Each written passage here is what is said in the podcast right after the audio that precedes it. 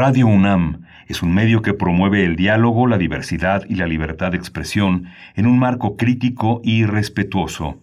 Los comentarios expresados a lo largo de su programación reflejan la opinión de quien los emite, mas no de la radiodifusora. Radio UNAM presenta Primer Movimiento. El mundo desde la universidad.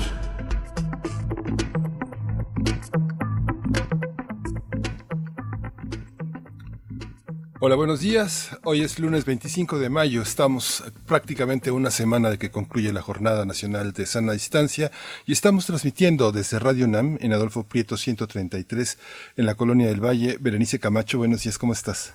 Muy buenos días, Miguel Ángel Quemain. Gracias, me da mucho gusto saludarte en esta mañana de lunes y a todos los que nos escuchan, a quienes sintonizan a la radio universitaria. Efectivamente, llegando ya a la última semana de mayo una semana importante de un, de un mes que, vaya, que ha sido complicado y nos estamos acercando a ese final de la jornada de sana distancia donde eh, pues se irá dando este proceso poco a poco, gradual, eventual, localizado, muy focalizado de acuerdo, atendiendo siempre pues al semáforo, a lo, a lo que marca esta estrategia que ha determinado así el gobierno federal, el semáforo en cada uno de los municipios. Así es que, bueno, esto todavía va poco a poco, pero sí estamos aquí, aquí con mucho gusto de poder realizar nuestra labor cotidiana con ustedes, de estar en cercanía con la comunidad universitaria. Así es que bienvenidos y bienvenidas al 96.1 de FM. También estamos en el 860 de AM saludando a toda la audiencia que sintoniza de esa manera Radio UNAM, así también a la Radio Universidad de Chihuahua, que pues estamos con ustedes muy tempranito, a las seis con cinco de la mañana, la hora de Chihuahua, siete con cinco hora del centro del país. Estamos en Chihuahua a través del 105.3, el 106.9 y el 105.7, Miguel Ángel. Sí, estamos para arrancar un programa que hoy tiene un contenido muy interesante. Hoy vamos a hablar de la disminución del ruido sísmico durante el confinamiento mundial. Vamos a tratar el tema con la doctora, con el doctor Víctor Manuel Cruz Atienza. Él es doctor en sismología e investigador del Departamento de Sismología del Instituto de Geofísica de la UNAM. Así es, no se pueden perder esa conversación porque es muy interesante lo que ocurre a nivel eh, planetario con los ruidos, con los ruidos de la Tierra y cómo han disminuido durante este confinamiento. Pues bueno, después de eso hablaremos eh, con Alberto Candiani en nuestra sección que dedicamos a las tecnologías, a las tecnologías de la información también. Vamos a estar conversando con él sobre vigilancia subcutánea. ¿De qué se trata esto? Pues nos lo va a contar Alberto Candiani, quien es empresario, especialista en tecnología, desarrollador de sitios web y aplicaciones y bueno, también es conductor del programa Resistor por las noches de los jueves en resistencia modulada. Sí, también vamos a tratar el tema del rechazo. El Congreso de San Luis Potosí rechazó la legalización del aborto en esa entidad. Vamos a tratar el tema con Adriana Jiménez Patlán. Ella es directora de Derechos Sexuales y Reproductivos y Violencia en Equidad de Género, Ciudadanía, Trabajo y Familia ACE. Y para nuestra nota internacional estaremos conversando con el doctor Francisco Daniel Abundis Mejía. Ustedes ya lo conocen, es colaborador habitual aquí en Primer Movimiento. Y con él, eh, como siempre, hablamos de Medio Oriente. Estaremos conversando sobre el acuerdo para un nuevo gobierno en Israel y el juicio contra Benjamin Netanyahu. Así es que, bueno, el doctor Abundis es eh, doctor en Ciencias Políticas por la UNAM. De nuevo, ustedes lo conocen, una voz ya familiar en este espacio. Sí, vamos a tener en la, en la poesía necesaria la voz de Berenice Camacho. Así es, ya todo listo. Y después vendrá la mesa del día, la constitucionalidad de la ley minera. Nos detenemos un, una vez más y cuantas veces sea necesario en esta ley, esta ley que tiene un recorrido histórico muy interesante y que llega también en estos momentos de nuestra historia pues a un punto importante. Estaremos conversando con la doctora Leticia Merino, investigadora del Instituto de Investigaciones Sociales y coordinadora del Seminario Universitario sobre Medio Ambiente e Instituciones ella también coordina la Agenda Ambiental 2018, de la que hemos hablado a profundidad aquí en Primer Movimiento. Y vamos a tener también la biosfera en equilibrio, que es el tema, el tema de hoy, es celebrar la biodiversidad. El tema lo desarrolla la titular de esta sección, que es la doctora Clementina Equigo, es bióloga y doctora en ciencias por la Facultad de Ciencias de la UNAM, es divulgadora del Instituto de Ecología de la UNAM.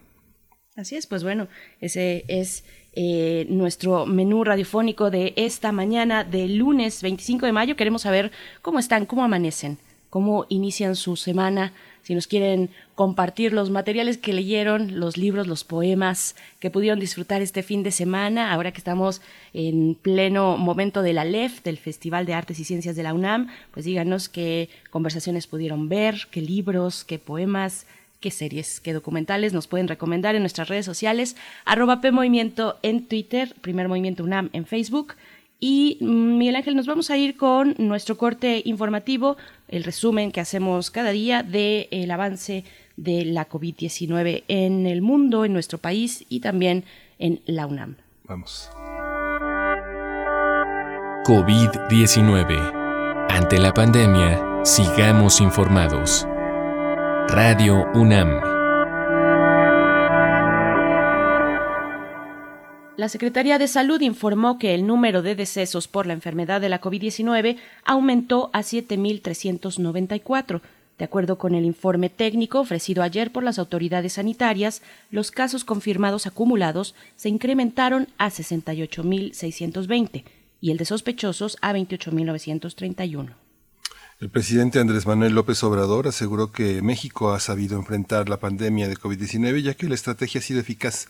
Mediante un video publicado en sus redes sociales este fin de semana, el mandatario dijo que estas medidas evitaron una crisis entre marzo y abril.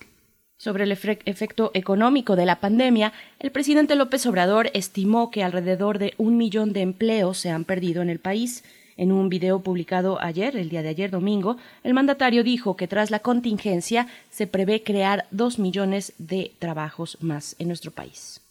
Y en la información internacional, en Brasil, el presidente Jair Bolsonaro ignoró nuevamente las medidas de distanciamiento social y el uso de cubrebocas al participar ayer en un mitin con sus simpatizantes cerca del Palacio de Gobierno. La pandemia de la COVID ha dejado en ese país más de 22.000 muertos y 347.000 personas infectadas, lo que ubica a Brasil como la segunda nación en el mundo con el mayor número de contagios. Por su parte, Donald Trump, presidente de Estados Unidos, prohibió los vuelos de Brasil eh, debido a la pandemia del coronavirus. Kylie McEnany, secretaria de prensa de la Casa Blanca, dijo que la prohibición afectará a los viajeros no estadounidenses que hayan estado en el país sudamericano 14 días antes de solicitar la entrada a Estados Unidos. El gobierno chino se mostró abierto a una cooperación internacional para identificar el origen del nuevo coronavirus. Wang Yi, ministro de Relaciones Exteriores, dijo que la investigación deberá ser encabezada por la Organización Mundial de la Salud y sin injerencias políticas. Así es, y en información de nuestra universidad, investigadores, investigadoras universitarias analizaron si hay relación entre los contagios de COVID-19 y la ubicación geográfica de los países, tomando en cuenta factores como la latitud, por supuesto, temperatura, humedad y presión atmosférica. En el marco de El Aleph, Festival de Arte y Ciencia, eh, Jesús Espinal y José María Zamora, del doctorado en Ciencias Biomédicas, explicaron que al revisar el comportamiento de la pandemia en países como México, India o Arabia Saudita, ubicados a partir del paralelo 23, encontraron que en esa franja se tienen tasas de contagio relativamente bajas, en comparación con países como Italia, Estados Unidos, China o Alemania. Sí, esta justa eh, la información cultural, el ALEF, el Festival de Arte y Ciencia. En el marco del ALEF, eh, el reconocido científico español Mario González ofrecerá la conferencia virtual La música de la vida en el ADN en el contexto de COVID-19. Esta conversación tiene el objetivo de divulgar los avances de la física y la química en el campo de la biología molecular, donde el fenómeno sonoro ha adquirido gran relevancia. La conferencia será transmitida este lunes a las 12 horas en la página oficial de El ALEF en culturaunam.com el todo junto. Así es, y bueno, continuamos con este festival de arte y ciencia. Otra recomendación más hoy para la una de la tarde. A la una de la tarde, como parte de este festival, Lori Ann, Lori Ann Jiménez Feidy, ella es jefa del Laboratorio de Genética Molecular de la UNAM, ofrecerá la videoconferencia titulada ¿Qué hacemos ahora? ¿Cómo llegamos aquí? Reflexiones sobre el desarrollo de una pandemia. Me parece que es un excelente nombre. La especialista realizará un análisis crítico y reflexivo de los eventos que llevaron a la situación actual de la pandemia COVID-19 en el mundo. Así es que el día de hoy, a la una de la tarde, en la página oficial de la LEF, que es, ya lo dijimos, y estará en nuestras redes sociales, culturaunam.mx, el ALEF. Alef con PH al final Así es que, bueno, pues hasta aquí nuestro corte informativo, Miguel Ángel, también las recomendaciones culturales. Nos vamos a ir con algo de música. Vamos a escuchar esto que es de He Vanot Neshema. La canción es Ánimo Mujeres, vamos a estar bien. נוגע לא נוגע בכלל, מה שבוע חמים עוטף אותי תמים, הדין על פני פניי, איי איי איי איי איי איי איי. להיות או לא להיות, ברגע כזה? כל צלילי הצלילים אותי מלטפים. למעלה, גבוה בתנודות עדינות, כל המילים נטולות, כל המילים נטולות. כל המילים כן הכל קשורה, אמון ואהבה, שימי מבטחך ברוח, תני עצמך באדמה, הכל קשורה, אמון ואהבה, שימי מבטחך ברוח, תני עצמך באדמה. על חוף יושבים קרוב, לאן זורמים המים?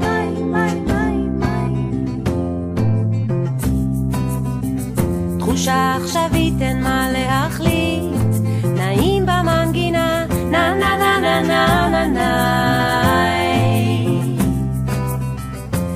להיות או לא להיות, ברגע כזה כל צלילי הצלילים אותי מלטפים למעלה, רגוע לי כל כך ונעים, כל הגלים מגלים, כל הגלים מגלים, כל הגלים מגלים, כל הגלים כן הכל קשורה, אמון ואהבה, שימי מתחת ברוח, עצמך באדמה, הכל קשורה, אמון ואהבה, שימי מתחת ברוח, תני באדמה, הכל קשורה, אמון ואהבה, שימי מתחת ברוח, תני באדמה, הכל קשורה, אמון ואהבה, שימי מתחת ברוח, תני באדמה, אדמה, אדמה.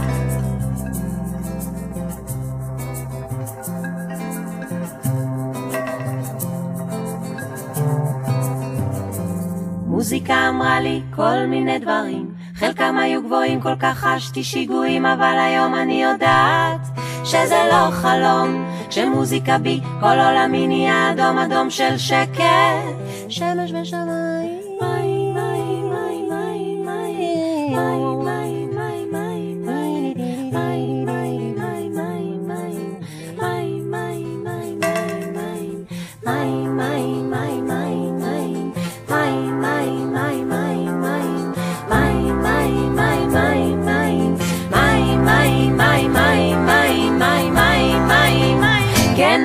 קשורה, אמון ואהבה, שימי ברוח, תני עצמך באדמה.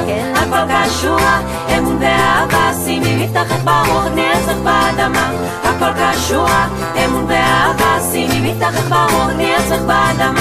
הכל קשורה, אמון ואהבה, שימי ברוח, תני עצמך באדמה. הכל קשורה, אמון ואהבה, שימי מבטחך ברוח, תני עצמך באדמה. Primer movimiento. Hacemos comunidad. La UNAM participa en un proyecto internacional que estudia la disminución del ruido sísmico debido al confinamiento de las personas alrededor del mundo por el nuevo coronavirus, lo que ha permitido aumentar eh, la capacidad para detectar sismos y microsismos.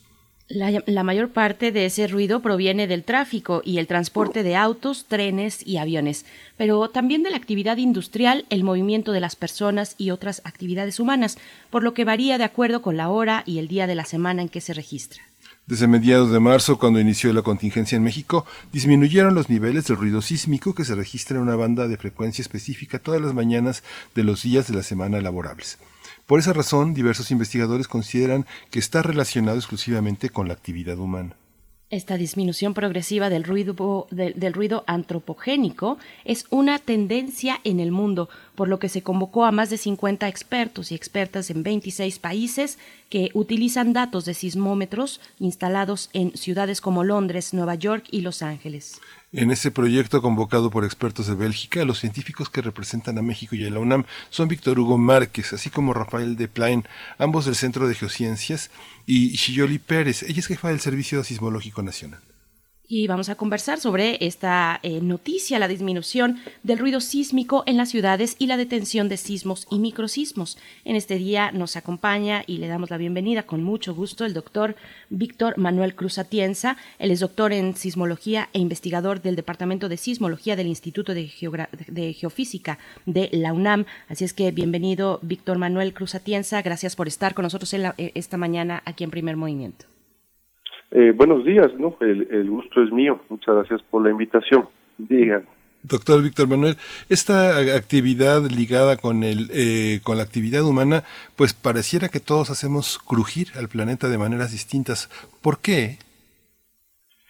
Eh, bueno, a ver, como ustedes ya lo dijeron claramente en la introducción, pues la actividad humana provoca, sobre todo en las grandes urbes, eh, movimientos de la superficie de la tierra. Cuando uno camina, cuando pasa un camión al lado de la casa, uno siente esas vibraciones, ¿no? Entonces, cuando somos millones o cientos de miles de personas los que nos transportamos diariamente, o bien la actividad industrial en estas grandes urbes generan estas vibraciones que se transmiten en medio de la, de la tierra y es común a cualquier asentamiento humano. Por supuesto, para los uh, sismólogos, eh, ese, esas vibraciones pues pueden tener consecuencias importantes en nuestra capacidad de detección de la sismicidad, como también ya lo introdujeron, ¿no? Pero bueno, básicamente esas son eh, las razones por las cuales en muchos lugares del mundo se eh, genera este este ruido, ¿sí? Claro, el reporte de esta investigación eh, que pueden que pueden encontrar quienes nos escuchan en el portal de la Dirección General de Comunicación Social, donde siempre salen pues todos estos reportes de, ah, eh, investigaciones diversas. Eh, lo vamos a poner en redes sociales también. Pero este reporte, mm, doctor Cruz Atienza, es fascinante. Fascinante porque hay una lectura de esta situación eh, de confinamiento que nos llama a reflexionar sobre nuestra propia presencia en el planeta. Es casi, yo pensaría casi poético cómo se presenta ahora la oportunidad de escuchar a la Tierra. ¿no? Así como, como hemos visto a los animales silvestres paseando por las playas, eh, ballenas en Acapulco, en, lugares que dejamos de habitar, un recordatorio muy valioso sobre el avance de la naturaleza, ¿no? Sí, algo muy, habría, habría, que, habría que empezar por definir qué es el ruido, ¿no? ¿Por qué le llamamos ruido sísmico? Eh, eh, en física, eh, cuando uno se dedica a observar fenómenos de la naturaleza, digamos, nosotros le llamamos ruido a todo aquello que nos obstaculiza, que nos impide tener acceso con claridad a lo que nos interesa observar. Por ejemplo, si estamos hablando con un colega en un café, nos interesa la conversación de ese colega, lo que él nos pueda decir, pero si hay mucho ruido, hay barullo detrás, eh, gente hablando fuerte, etcétera, eso nos estorba, puede llegar incluso a, impedirnos escuchar con claridad lo que nos responda el otro individuo, eso le llamamos ruido. Exactamente igual ocurre con los sismómetros. tradicionalmente, históricamente, la Tierra se ha se ha estudiado en el ámbito de la sismología eh, con, los registros que los sismómetros hacen de las ondas sísmicas generadas por terremotos. Esos sismos registrados en los sismómetros son han sido tradicionalmente la información, o sea, ese mensaje valioso que queremos que esté bien preservado en un registro sísmico para poder estudiar el interior. Ahora bien, si, si antes del momento en que se registre ese evento sísmico, hay mucho ruido, o sea, hay camiones que pasan, hay, hay vibraciones de la tierra que, ya se están registrando, pues entonces se va a superponer, esas vibraciones se van a superponer en el registro a las ondas sísmicas que provengan del evento. Entonces, eh, si queremos, estoy hablando sobre todo en urbes grandes, porque, ¿no? Si queremos estudiar los terremotos correctamente y poder, por ejemplo, detectar sismos muy pequeños, como ocurren en la Ciudad de México, pues necesariamente para poderlos ver, para que se puedan distinguir por encima del ruido, estos eventos deben tener una amplitud, las ondas que, que, emiten, mayor a la amplitud del ruido que ya está dominando, digamos, de fondo la señal registrada, ¿no? Entonces, desde, es por esa razón que toda esta eh, restricción, toda esta estas medidas de aislamiento han permitido, han reducido más o menos en un sesenta y tantos por ciento en promedio el ruido que habitualmente se genera por la actividad humana en las ciudades y así han aumentado nuestra capacidad de observación, es decir, hoy podemos ver eventos sísmicos, terremotos, mucho más chiquitos a cuya amplitud del movimiento que inducen es comparable a la amplitud del ruido que se emitía antes del confinamiento.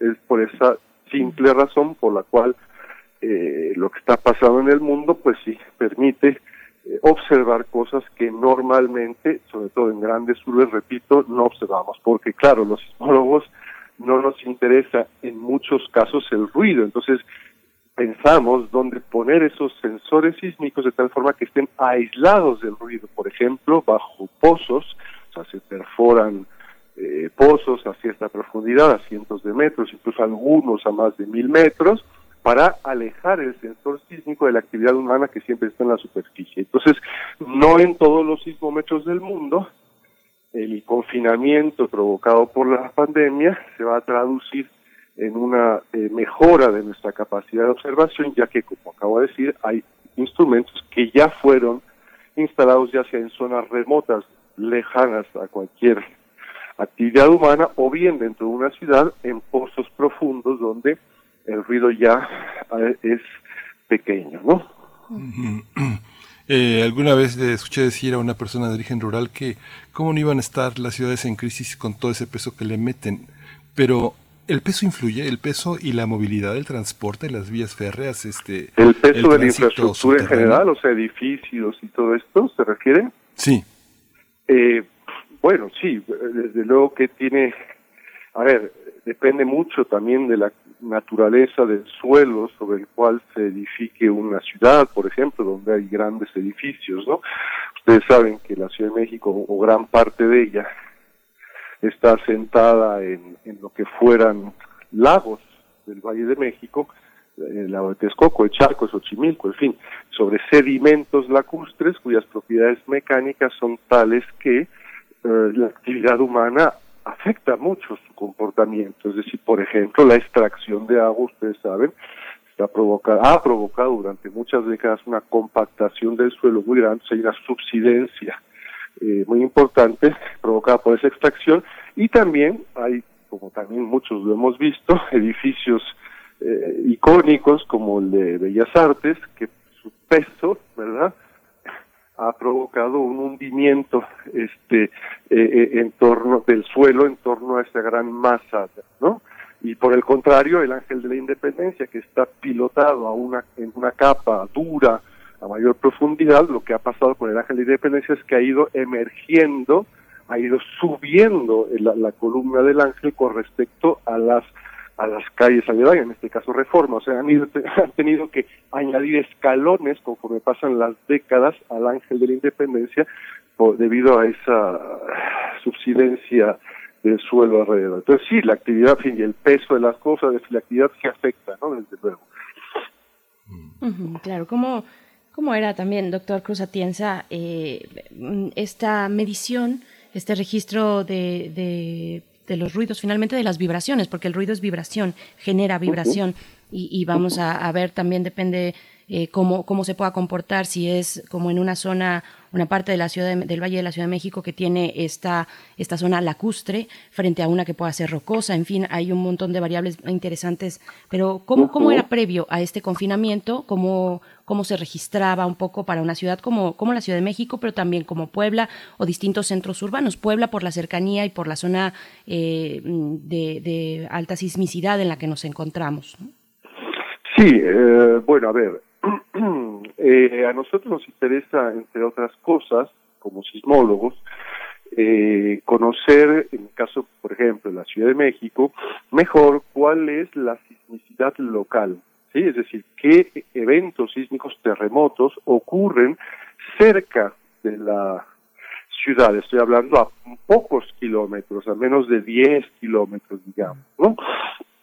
Y han habido, han habido muchos sismitos, pequeños hasta hoy, en general todos, cerca de la, de la superficie, notablemente el que sentimos en julio del año pasado, que cobró bastante revuelos en Chapultepec, un sismo de magnitud 3.2 y una serie de réplicas justo en Chapultepec, que incluso hubo problemas manifestaciones en colonias aledañas para eh, detener obras que estaba llevando a cabo la Ciudad de México para la, eh, eh, para el metro, pensando porque los los habitantes al haber sentido esa sacudida que fue muy violenta, muy muy muy corta, duró escasos dos o tres segundos esa gran sacudida, pero que produjo en la zona epicentral ese pequeñito sismo la aceleración eh, sísmica, la aceleración del suelo más grande que jamás hayamos eh, experimentado en la Ciudad de México, incluso más fuerte que la que produjo el sismo del 19 de septiembre de 2017, en ese lugar específico. Fue un sismo muy pequeño, pero muy superficial. Entonces, bueno, y, y ese sismo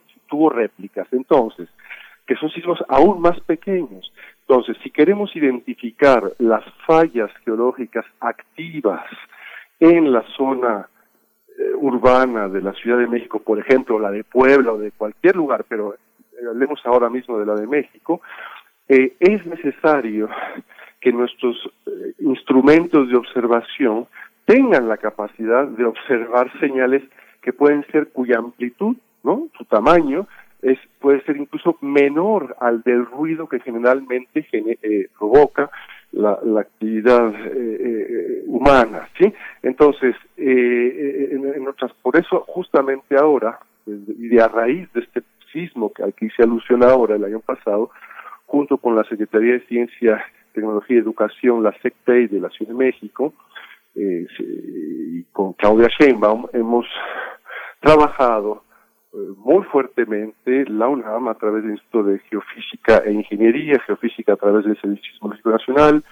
el CIES, que es la, la, asociación civil a cargo de la alerta sísmica y que tiene una red acelerométrica la más grande en la Ciudad de México desde hace décadas, la, la RACM, y la UAM, la UAM y TENAPED, esas instituciones que estamos fortaleciendo la red sísmica de la Ciudad de México, que, ya es grande, para unificar todos los instrumentos pertenecientes a estas instituciones en una sola red eh, que eh, satisfaga ciertos estándares técnicos eh, suficientes para tener una mucho mejor capacidad de observación en tiempo real de la sismicidad local. No solo local, también de cualquier terremoto que venga de la costa o de donde sea, pues, pero eh, sí con la intención de poder generar, eh, digamos, insumos eh, rápidamente después de un terremoto, como mapas de intensidad. En fin, esta red sísmica va a ser una de las más densas del mundo. Estamos hablando,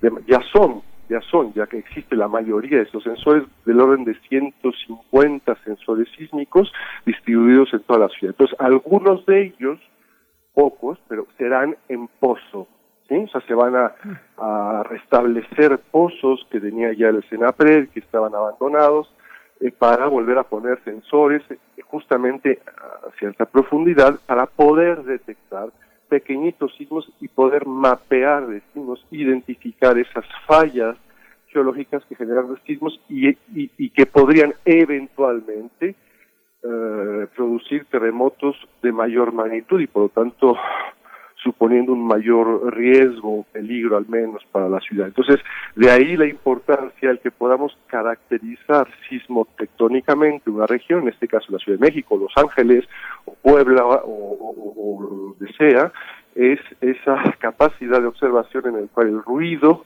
sea lo menor, el menor posible, ¿no? Ahora quisiera, cuando gusten, acotar algo muy interesante de, acerca del ruido, digamos, otra otra cara del ruido. Pero sí, adelante, digamos. Sí, no, ¿por, qué no, ¿por qué no acota ese aspecto, doctor, que tal vez nosotros no, no abordemos? Claro, entiendo, entiendo. Bueno, a ver, sí, eh, es muy importante decirlo. Hace, hace un par, menos, una década y media más o menos, eh, eh, hubo una especie en sismología, una especie de revolución científica, es decir, hubo un cambio de paradigma que ha, eh, eh, pues sí, revolucionado la manera de hacer sismología en todo el mundo. O sea, hoy en día todos los laboratorios del mundo, mucha gente, expertos, explotan el ruido sísmico para conocer la Tierra. Es decir, si retomo la definición de ruido sísmico que, dije al principio, eh, con la cual decía yo, ¿qué es el ruido? Pues es como cuando uno está en un café hablando con un colega y, hay barullo detrás. Eso que nos impide escuchar al colega es el ruido, igualito. En un sismograma, el ruido es todo lo que está registrado en el sismograma que obscurece, oculta, ¿verdad?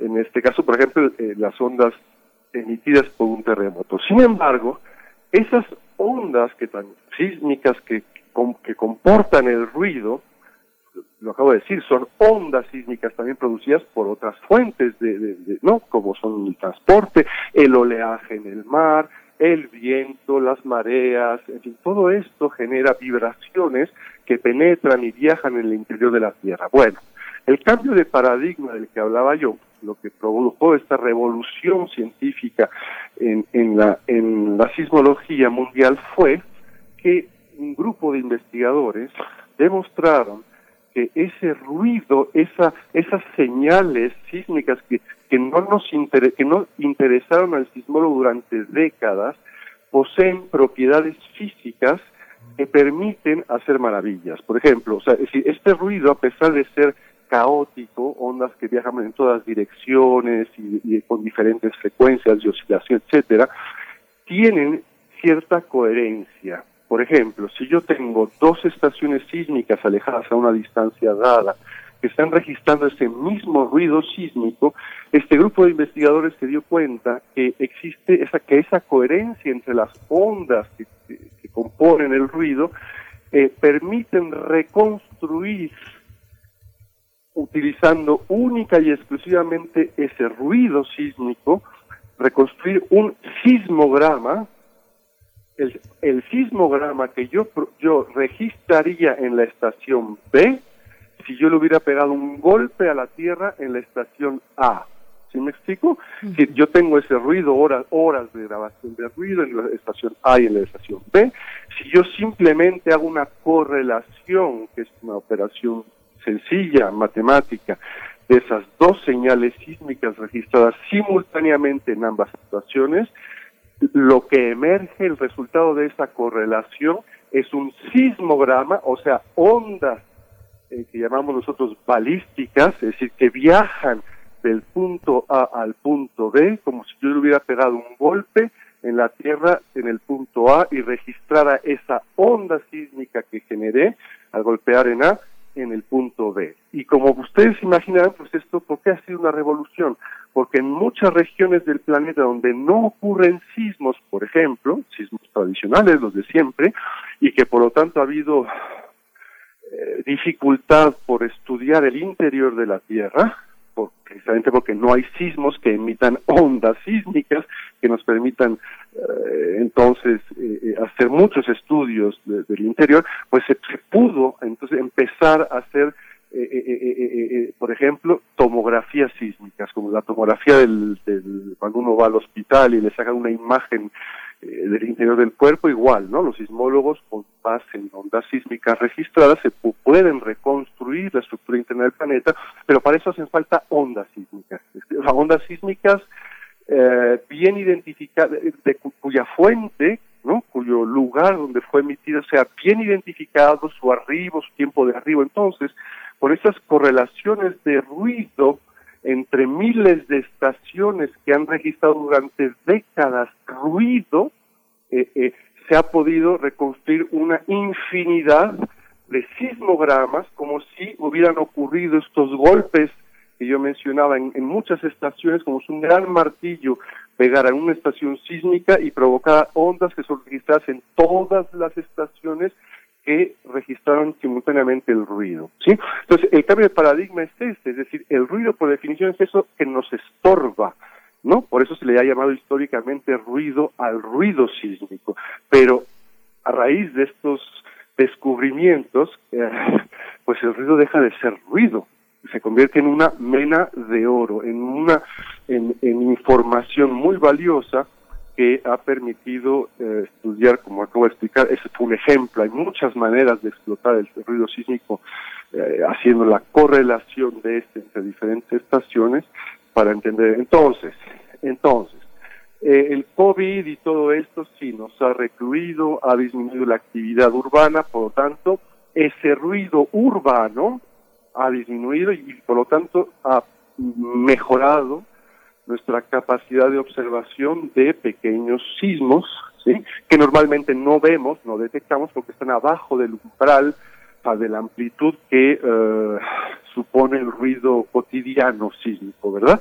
Entonces sí, esa, eh, eh, esa reclusión de la gente, este contención de nuestra actividad, ha permitido hoy, sí, observar cosas que habitualmente no podemos ver por el ruido. Sin embargo, era importante hacer esta otra acotación sobre el valor que hoy, desde hace no tantos años, el ruido sísmico, no solo el que se provoca en las urbes, sino el que viene eh, por razón, causas naturales, como, ya dije, el oleaje, las mareas, los vientos, las tormentas, todo esto genera también vibraciones que llegan hasta el núcleo de la Tierra, ¿sí? con amplitudes muy pequeñas, pero hoy ya los sismólogos son capaces de explotar ese ruido de fondo para este, de la manera en que ya expliqué hace un momento, haciendo las correlaciones de los sismogramas de ruido para eh, reconstruir eh, eh, señales que pueden ser explotadas de múltiples maneras. Entonces hay estos dos aspectos.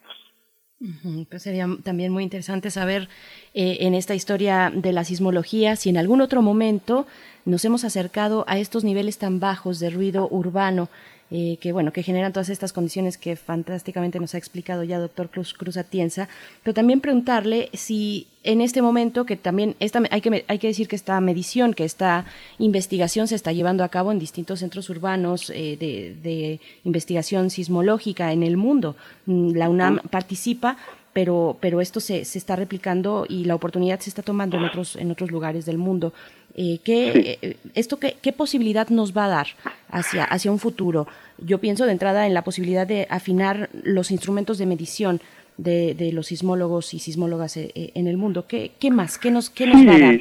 ¿Cuál es digamos, el panorama? A ver, esta reducción del ruido es, es obvia, no es ningún descubrimiento, es, es, es evidente, ¿sí? O sea, todos los sismólogos sabemos que en Navidad, por ejemplo, que todos estamos en casa, o en Semana Santa o, o yo qué sé, ¿no? Siempre hay una reducción del ruido, o sea, esto no es ningún descubrimiento importante, es, obvio.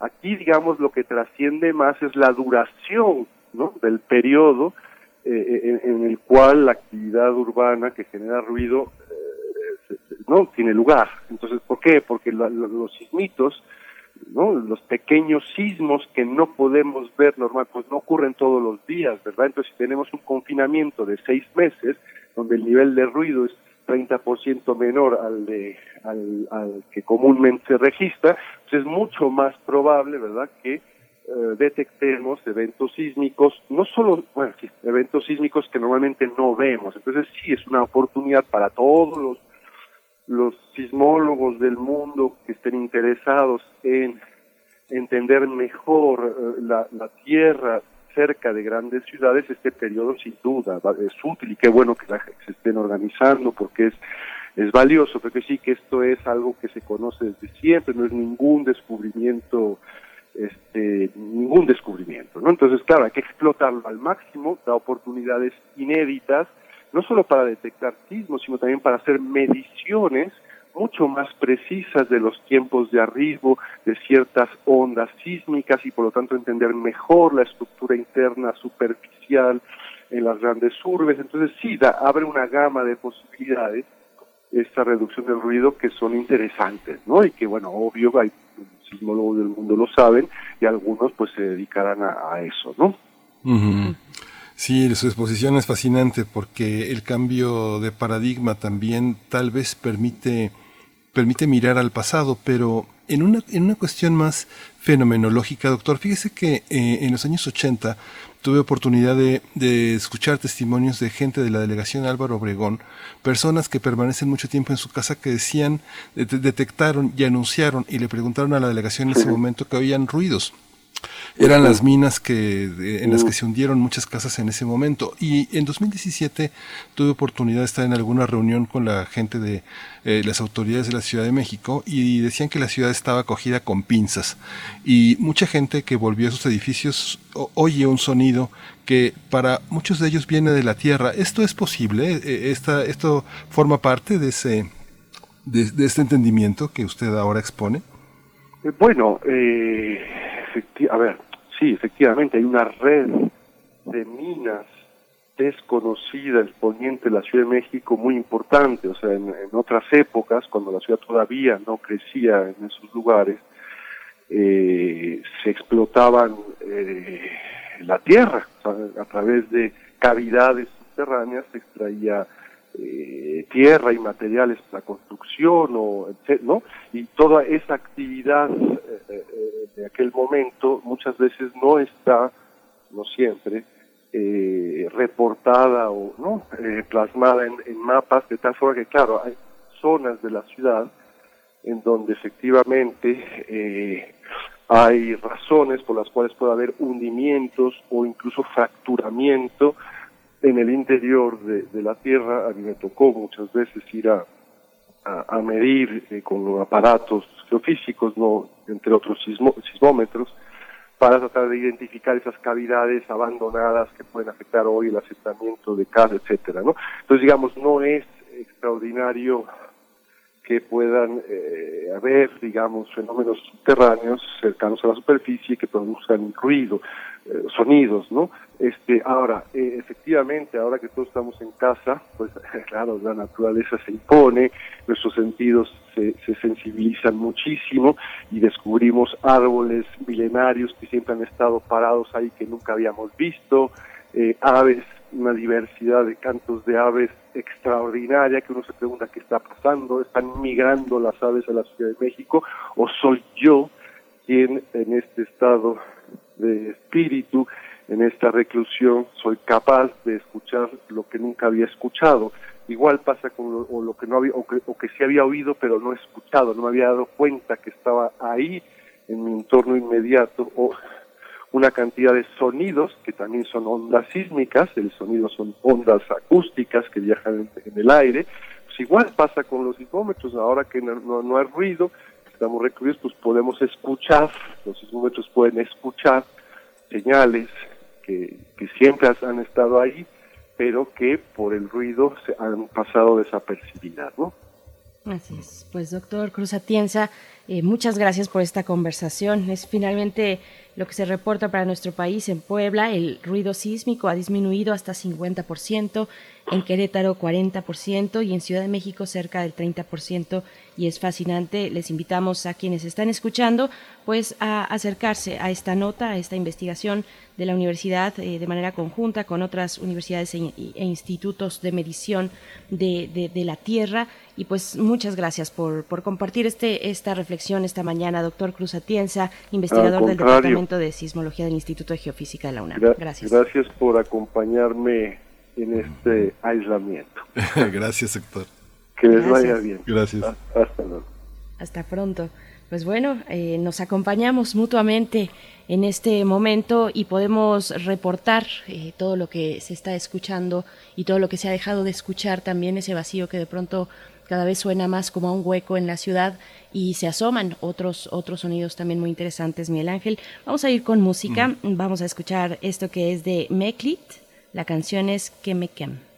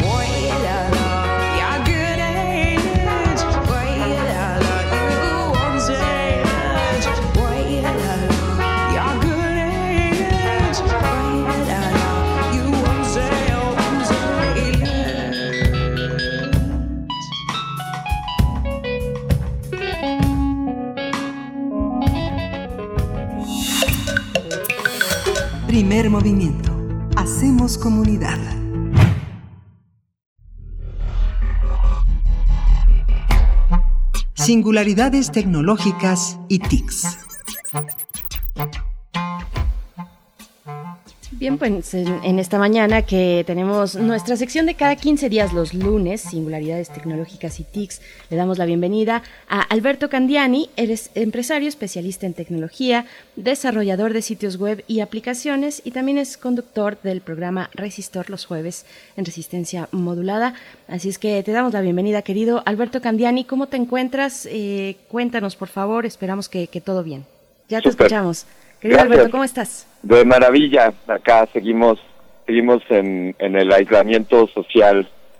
Eh, está muy interesante el tema del cual les quiero platicar hoy. Eh, la idea es vigilancia subcutánea. Esto se refiere, en pocas palabras, a la posibilidad de que nos inserten un chip debajo de la piel y que este chip cumpla distintas funciones. Eh, la, la justificación primordial es para monitorear nuestra salud, por ejemplo, para detectar cambios en la temperatura o cambios en, composición química, lo cual podría darnos indicios de si tenemos uno u otro padecimiento, piensen por ejemplo en, en el azúcar y la diabetes, o en acelerarse el, el, ritmo cardíaco, entonces detectar posibles padecimientos del corazón. Esto ya es factible, es una, es una realidad, y bueno, el planteamiento se está haciendo desde la óptica de que, pues en aras de querer combatir o prevenir los rebrotes de esta pandemia, pues los gobiernos piensen en, instrumentar este tipo de medidas. De esto nos habla Yuval Noah Harari, eh, este historiador, autor de textos importantes como de, de Animales a Dioses, y bueno, él, él hace una reflexión, es, es salido recientemente en una entrevista en la BBC y también en un artículo publicado en el Financial Times, donde hace este planteamiento, el que los gobiernos estén con eh, en un lado nos, nos ponen la disyuntiva de, ¿estarías dispuesto a ceder tu privacidad a cambio de que de un monitoreo de tu salud y de que pues si tienes alguna enfermedad te la detectemos antes de que se complique. A ver, ahí está la pregunta para, para la audiencia, eh, Candiani, que nos, que nos vayan diciendo sí o no y por qué. ¿Por qué estarían eh, eh, en disposición de, insertarse un chip o, no sé de qué instrumento se trata el que se está hablando ya con, con nuevas tecnologías? Sí, pues efectivamente es, es un chip y quiero decir que esta, plantearlo desde esta óptica, desde esta disyuntiva, eh, pues no es necesariamente así. O sea, no, no tendría por qué ser el ceder mi libertad a cambio de tener este chip. Eh, ¿Qué quiero decir? Eh, cuando nos empezamos a lavar las manos a mediados del oye pues es que existen virus y bacterias y si te lavas las manos puedes puedes acabar con ellos y efectivamente ese simple gesto nos nos cambió la realidad eso más eh, la medicina en general, pero este gesto de lavarnos las manos, pues, en resumidas cuentas, extendió nuestra esperanza de vida, ¿no? Y esto lo hicimos no porque nos lo impusieran los gobiernos y no porque existiera una policía del jabón, como, como Harari también la menciona, sino porque confiábamos en la ciencia. Eh, y hoy día, pues, esta confianza puede estar siendo cuestionada o si cedemos a esta confianza, pues podríamos asumir que no se va a usar esta información que se obtenga de este chip subcutáneo para otros fines que no sean los de los de monitorear mi salud. Pero ya hemos visto, eh, recientemente preguntémosle a Facebook, a Cambridge Analytica, cómo gracias a la capacidad de procesamiento de grandes volúmenes de información como lo es la Big Data y gracias a la inteligencia artificial, no solamente tienen la capacidad de monitorear a millones o a toda la humanidad, sino incluso de influir en nuestra toma de decisiones. Eh, esto ya lo vimos suceder en las elecciones, preguntémosle al, al señor que es presidente del país del norte. Y bueno, pues ese es el gran riesgo, el que con la información, ¿cómo decirles? Pueden darse cuenta de si yo estoy leyendo un artículo o si estoy viendo un video, o si estoy escuchando primer movimiento, puedo darme cuenta de que si a esta persona se le aceleró el ritmo cardíaco, si está produciendo ciertos químicos que le causan emoción o que le causan miedo, y esta información pues eh, da la capacidad de poder influir en las personas. Ese es el Big Brother eh, llevado a su máxima expresión, es lo que la KGB hubiera querido hacer hace 50 años, monitorear a cada ciudadano soviético, pero no tenían la capacidad en cuanto al procesamiento de volúmenes de información, no podían poner un agente de la KGB detrás de cada individuo, y hoy día, pues sí existe esa capacidad. Entonces, eh, la disyuntiva está ahí presente. Sí, señores, les doy oportunidad que me pongan un chip para que monitoree mi salud, pero me aseguran que esa información no la van a usar para manipularme o influir en mi, en mi voluntad. Durante una época todos, eh, supongo, durante una época de la Guerra Fría, todos tuvieron, al menos en la cabeza, un agente de la KGB cercano, por la paranoia también. Nos estás hablando de, de, cuotas distópicas de, de, nuestra propia realidad, que yo creo que ya estamos cubriendo con lo que estamos viviendo en estos momentos, Alberto Candiani. Pareciera un capítulo de Black Mirror. Cuéntanos si si esto efectivamente tiene una capacidad, una posibilidad de ser, si efectivamente los gobiernos y qué gobiernos tendrían eh, la capacidad de monitorearnos de esta manera. Muy bien, pues por lo menos China, eh, Israel, en, el caso de China, lo que ya está sucediendo no, no es aún con, con estos chips subcutáneos, sino con el monitoreo de los dispositivos móviles, de los celulares, y con la obligación de tomarte la temperatura. Entonces los ciudadanos chinos tienen la obligación de irse a tomar la temperatura y de hacerse una prueba rápida, no necesariamente de COVID, sino de ciertos síntomas. Y entonces asocian esta información con tu celular. Y entonces tienen la capacidad de rastrear a cada una de las personas que salieron con ciertos síntomas y tienen la posibilidad de saber con qué personas interactúa, eh, debido a la cercanía que hay entre un dispositivo y otro como, como tu celular Berenice y tu celular Miguel Ángel están en este momento por tres horas juntos, pues esa información se, se conoce, ¿no? Entonces China ya está haciendo estos monitoreos y, no es nada oculto, es al grado tal de que tú puedes ver en tu celular eh, un, un, mapa de la cercanía que hay con personas que puedan tener eh, esta enfermedad. Entonces tú, tú en tu celular recibes, digamos que ahí está el beneficio para el individuo eh, gracias a que me están monitoreando y están monitoreando a todas las personas, puedo saber dónde hay riesgos de, contagio, ¿no? Eh, eso ya se está instrumentando y el siguiente paso es esta, este chip por debajo de la piel. Por ejemplo, en Israel, pues eh, el primer ministro aprobó ya tomar medidas para rastreo y, y vigilancia de los individuos, mismas medidas que se utilizan para sospechosos de terrorismo. Entonces, los mismos instrumentos que están utilizando para escuchar en los celulares, para monitorear dónde se encuentra cada uno de los dispositivos móviles, pues ya se están aplicando para los ciudadanos. Entonces estas medidas sucederán bajo nuestro consentimiento, eh, esto lo recalco como pregunta, o sucederán porque nosotros incluso lo demandemos. Me gusta una cita de, de Noam Chomsky, eh, les recomiendo las 10 estrategias de manipulación mediática y él, él señala una que dice que consiste en crear problemas y después ofrecer soluciones. Este método también es llamado problema, reacción, solución. Se crea un problema, una situación prevista para causar cierta reacción en el público, a fin de que éste sea el que mandate de las medidas que se desea aceptar.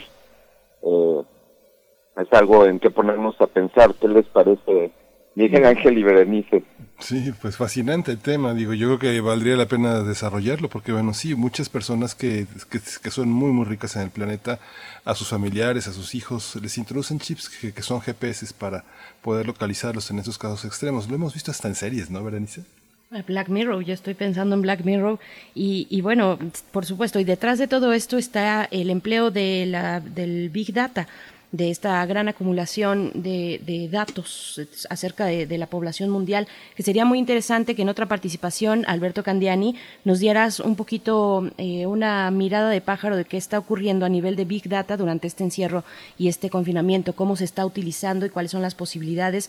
Pienso de inmediato en temas de salud, por supuesto, en, en nuestro país, el tema de la comorbilidad, por ejemplo, ¿no? Cómo, cómo se ha registrado con, estos, eh, con estas mediciones el, la, el, impacto de la comorbilidad o algunas afectaciones eh, cardíacas, hipertensión, en fin, todo lo que ya conocemos, obesidad, eh, para, y cómo, cómo se está recuperando, pues para generar políticas públicas. No podemos salir igual de esto y eso es cierto. Candiani, te damos las gracias y nos escuchamos pronto contigo. Gracias, gracias por invitarme y bienvenido y lo que vendrá con este cambio de de la normalidad. Les mando un fuerte abrazo, Miguel Ángel. Gracias. gracias. Otro para ti. Pues Miguel Ángel, se nos acabó ya la hora, nos despedimos de la Radio Universidad de Chihuahua. Con ustedes nos encontramos el día de mañana. Mientras tanto, seguimos aquí en primer movimiento. Vamos al corte. Encuentra la música de primer movimiento día a día en el Spotify de Radio UNAM y agréganos a tus favoritos.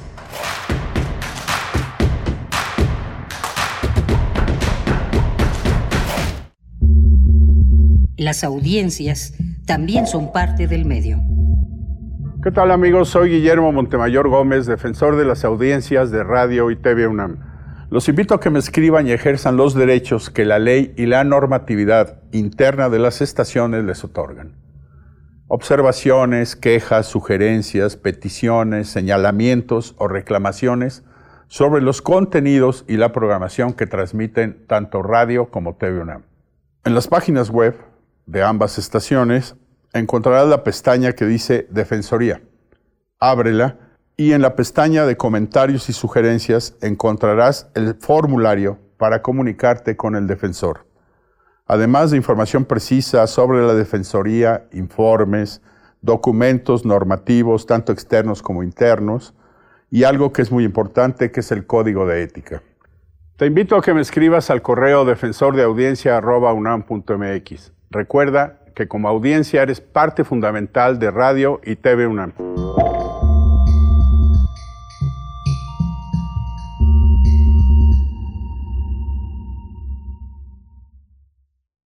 O sea que nos vino esto como anillo al dedo para... A nadie nos cayó como anillo al dedo esta crisis. Afianzar. Algunas autoridades les ha quedado grande la pandemia, pero a pesar de lo difícil de la situación, hay millones de personas que todos los días hacen lo que está en sus manos para que este país no se caiga, para que siga en movimiento. Hagamos lo que nos toca. México no se rinde. México resiste. Movimiento Ciudadano. Prevenir un incendio forestal es más fácil que combatirlo. Está en nuestras manos. En bosques y selvas, no arrojes polillas de cigarro ni basura. El fuego puede iniciarse con el efecto lupa que provocan los desechos de vidrio y el sol. Si detectas un incendio forestal, repórtalo al 911 o al 846-23-6346. Sistema Nacional de Protección Civil. Gobierno de México.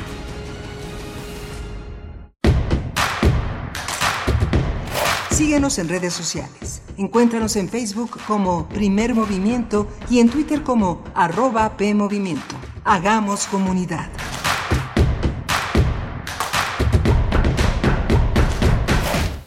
Amigos y amigas, ya regresamos aquí a Primer Movimiento.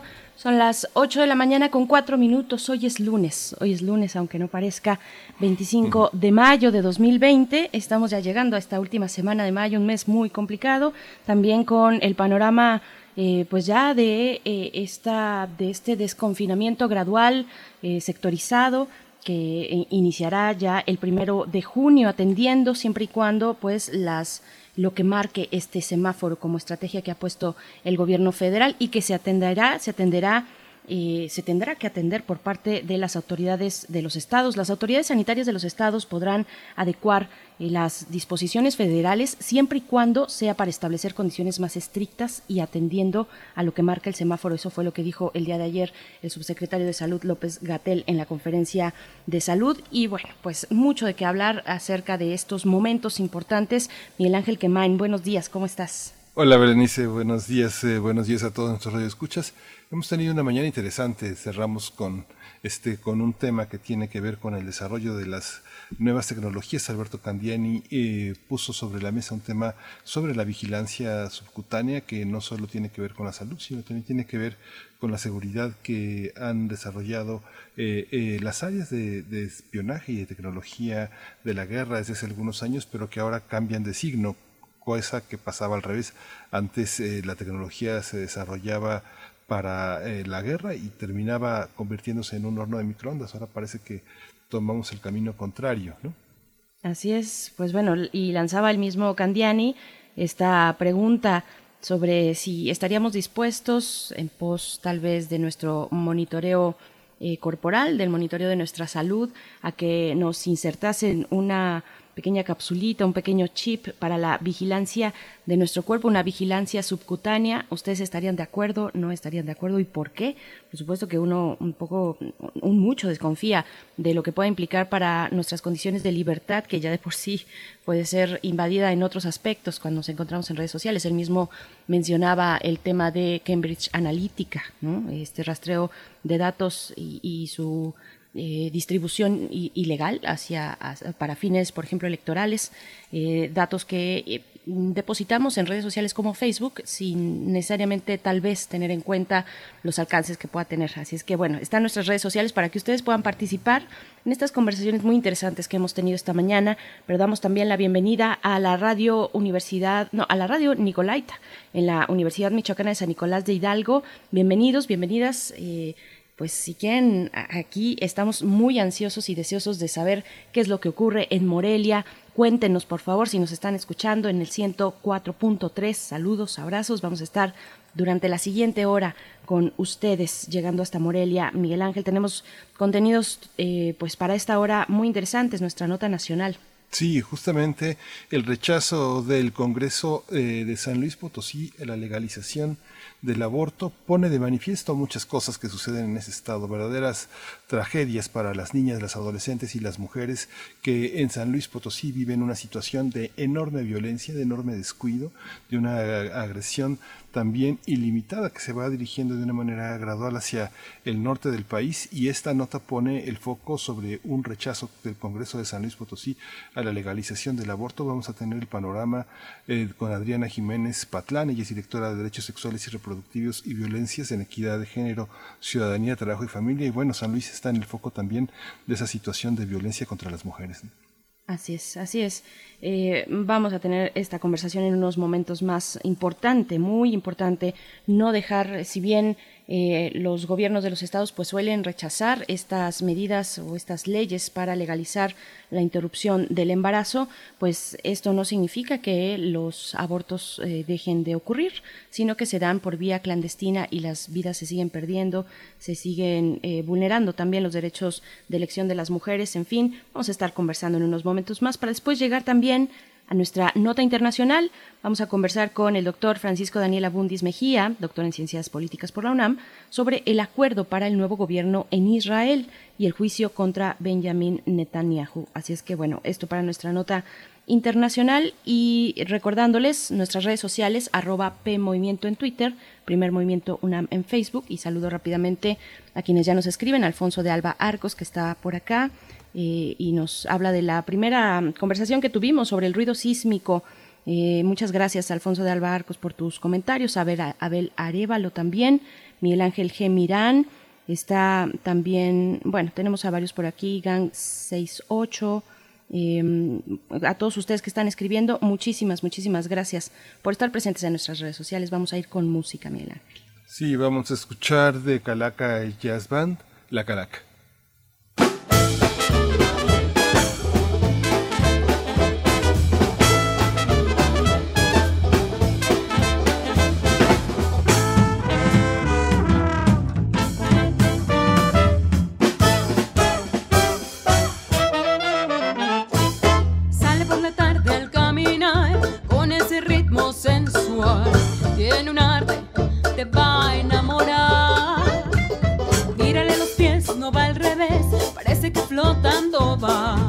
Tiene un swing, un swing muy especial. Tiene talento por dentro. Tiene color en los huesos.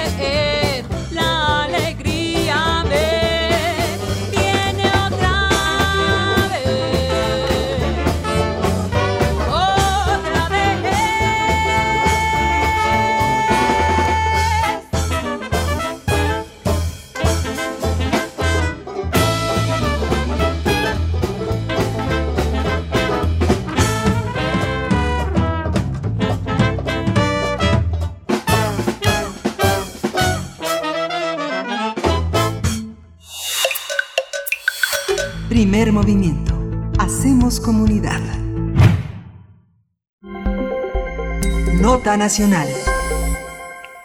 El Congreso de San Luis Potosí rechazó la semana pasada despenalizar el aborto antes de las 12 semanas de gestación.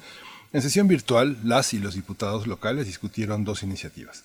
La primera era sobre la penalización del aborto después de las 12 semanas de gestación que buscaba que no tuviera sanción. La segunda consistía en reconocer el derecho de las mujeres a interrumpir voluntariamente el embarazo antes de las 12 semanas de gestación y que el Estado garantizara el acceso a la información, educación y los medios necesarios para que pudieran ejercer de forma responsable y segura sus derechos sexuales y reproductivos. Sin embargo, con 20 votos a favor, 3 abstenciones y 4 votos en contra, el Pleno decidió rechazar ambas iniciativas por improcedentes. El diputado Pedro Carrizales, mejor conocido como el Mijis, dio a conocer en redes sociales que la comisión que preside en el Congreso local fue la encargada de la elaboración del dictamen, pero lamentó que las bancadas del PAN, PRD y hasta una legisladora de Morena hayan votado en contra. Tendremos una conversación sobre el rechazo de las y los diputados locales de San Luis Potosí para despenalizar el aborto hasta las 12 semanas de gestación. En este día nos acompaña Adriana Jiménez Patlán. Ella es directora de Derechos Sexuales y es directora de la Red por los Derechos Sexuales y Reproductivos en México de DECER y te damos la bienvenida en esta mañana. Gracias por eh, estar aquí, conversar sobre este tema tan importante. Adriana Jiménez Patlán, bienvenida. Muchas gracias, Berenice y Miguel Ángel, por la invitación. Hola Adriana, buenos días. Eh, desde hace ya varios años, por lo menos los últimos cinco años, hay un promedio de alrededor de 700 muertes registradas. Eh, eh, San Luis está entre las tasas de mayor muerte fetal en México por justamente esta problemática. ¿Cómo estamos hoy? ¿Por qué este rechazo? ¿Qué significa? ¿Es un retraso?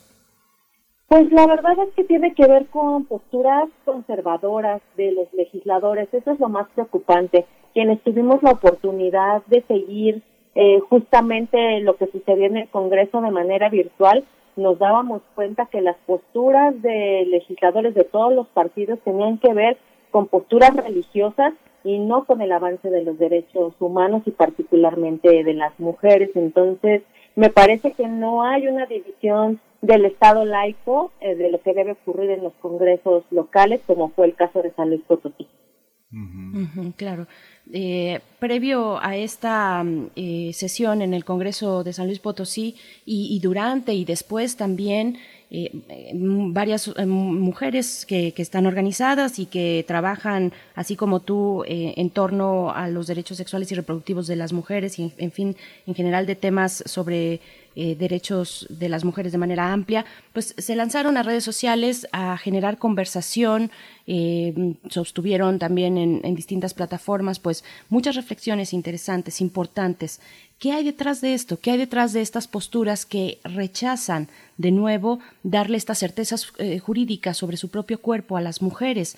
¿Cuáles son estos argumentos que dan los grupos eh, pro vida o también llamados antiderechos para, para rechazar este tipo de avance en, la, en las leyes locales? Bueno, uno de los argumentos fue, por ejemplo, que ellos legislaban para eh, las personas católicas y que, bueno, pues por eso es que emitieron su voto en contra de estas importantes iniciativas.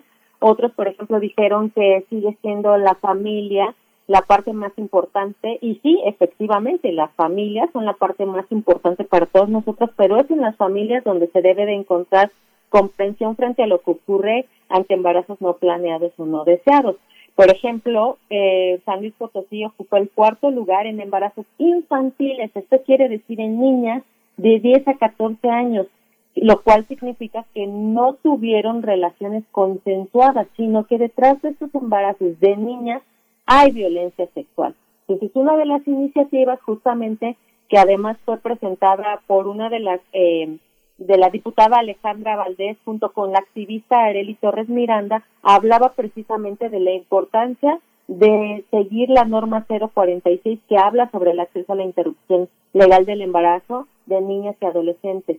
Y bueno, pues eso me parece muy grave. Eh, hablar que preservan la vida, lo cual no es verdad, están diciendo cosas contrarias, puesto que no están ayudando a que estas niñas no vivan embarazos forzados e impuestos por la violencia sexual. Es muy interesante cómo el Colegio de San Luis, que es una entidad académica importante, se ha, este, trabajado con, con, con ABIM en el, para poder hacer un desarrollo, un diagnóstico de la violencia sexual. El diagnóstico es que aumentó cerca de 300% y esto que, que, que señala eh, eh, Adriana es, se suma también la violencia, la violación como delitos que, que, tienen un registro, pero sobre todo los investigadores han señalado el, la enorme cantidad de personas que no denuncian y que son acogidas por organizaciones civiles y, y, el, y el, apoyo que los propios eh, familiares y amigos le hacen a las víctimas. Eso forma parte también de este entramado, ¿no?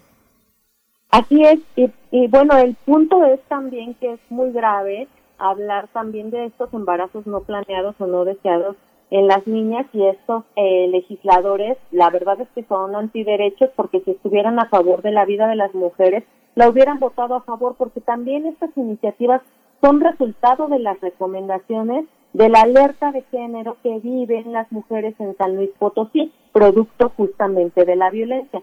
Entonces no están eh, legislando con lo que ocurre respecto a la violencia, no solo la sexual, sino lo que ocurre también de otro tipo de violencia y alegar cuestiones religiosas me parece muy grave frente a las realidades que viven las mujeres. Otro dato que podemos hablar justamente es que 186 mujeres de San Luis Potosí han, ocurrido, han eh, recurrido a los servicios de salud sexual y reproductiva en la Ciudad de México debido precisamente a las restricciones que existen en su estado para poder interrumpir un embarazo.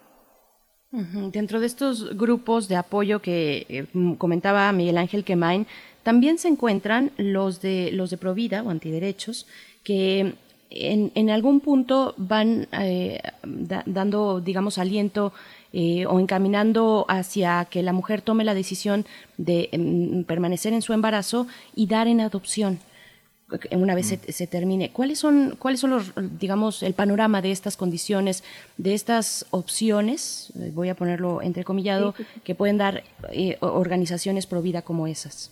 Pues el punto es que desafortunadamente en nuestro país no hay una cultura de la adopción.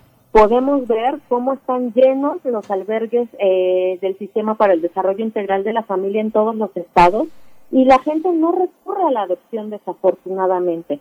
Otra de las cosas que hemos sabido, por ejemplo, eh, dentro de estos lugares donde dicen ellos que proveen ayuda, es que también es una manera de tenerlas eh, captadas para hacer trabajo, porque les dicen que las van a ayudar, pero a cambio, bueno, pues las ponen a vender cosas eh, o las ponen a hacer actividades manuales para que eso después se venda. Y bueno, mm, en San Luis Potosí no tengo como los datos, pero sí hay en algún otro lugar como es Jalisco o Nuevo León, que ha sabido por los distintos medios de comunicación como estos lugares que dependen de estos grupos conservadores lo que hacen es negocio con las adopciones de niños y niñas de estas eh, mujeres que están en situaciones de vulnerabilidad.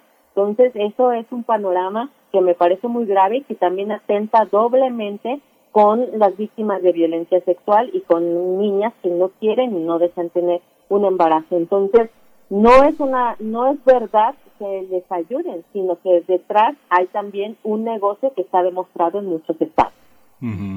Eh, inevitablemente el caso de San Luis Potosí que en la capital hay una ha habido un crecimiento. San Luis es la octava la, el octavo la octava ciudad del país eh, más grande.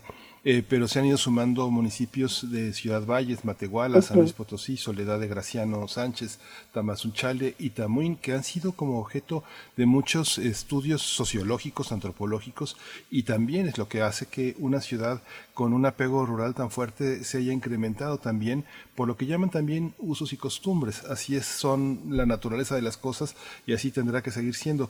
¿Cómo ve la labor legislativa en este, en este sentido, en otros ámbitos, como el terreno de la, de la salud?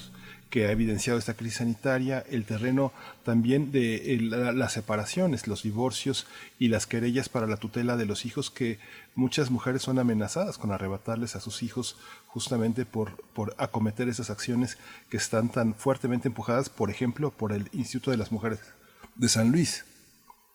Pues sí, precisamente acabas de tocar un punto muy importante, porque justo con esta iniciativa, la Comisión Estatal de Derechos Humanos de San Luis Potosí se pronunció a favor de la despenalización del aborto. Entonces es un, un organismo que justamente defiende los derechos humanos y particularmente de las mujeres. Bueno, también ha habido resoluciones respecto a la Suprema Corte de hablar que el aborto es un derecho humano y también, bueno, pues con este tema de la contingencia sanitaria y la pandemia ha habido por parte de ONU, eh, su organismo de derechos humanos, una serie de requisitos que hablan cómo se deben de tratar estas situaciones de derechos humanos ya encima de, bueno, no encima, sino que los usos y costumbres no tienen que ser tratados como falta de los derechos humanos. Es decir, acaba de hablar de las costumbres rurales e indígenas en muchos lugares de San Luis Potosí no tienen que atentar contra los derechos de las mujeres. Ya también se deben de acabar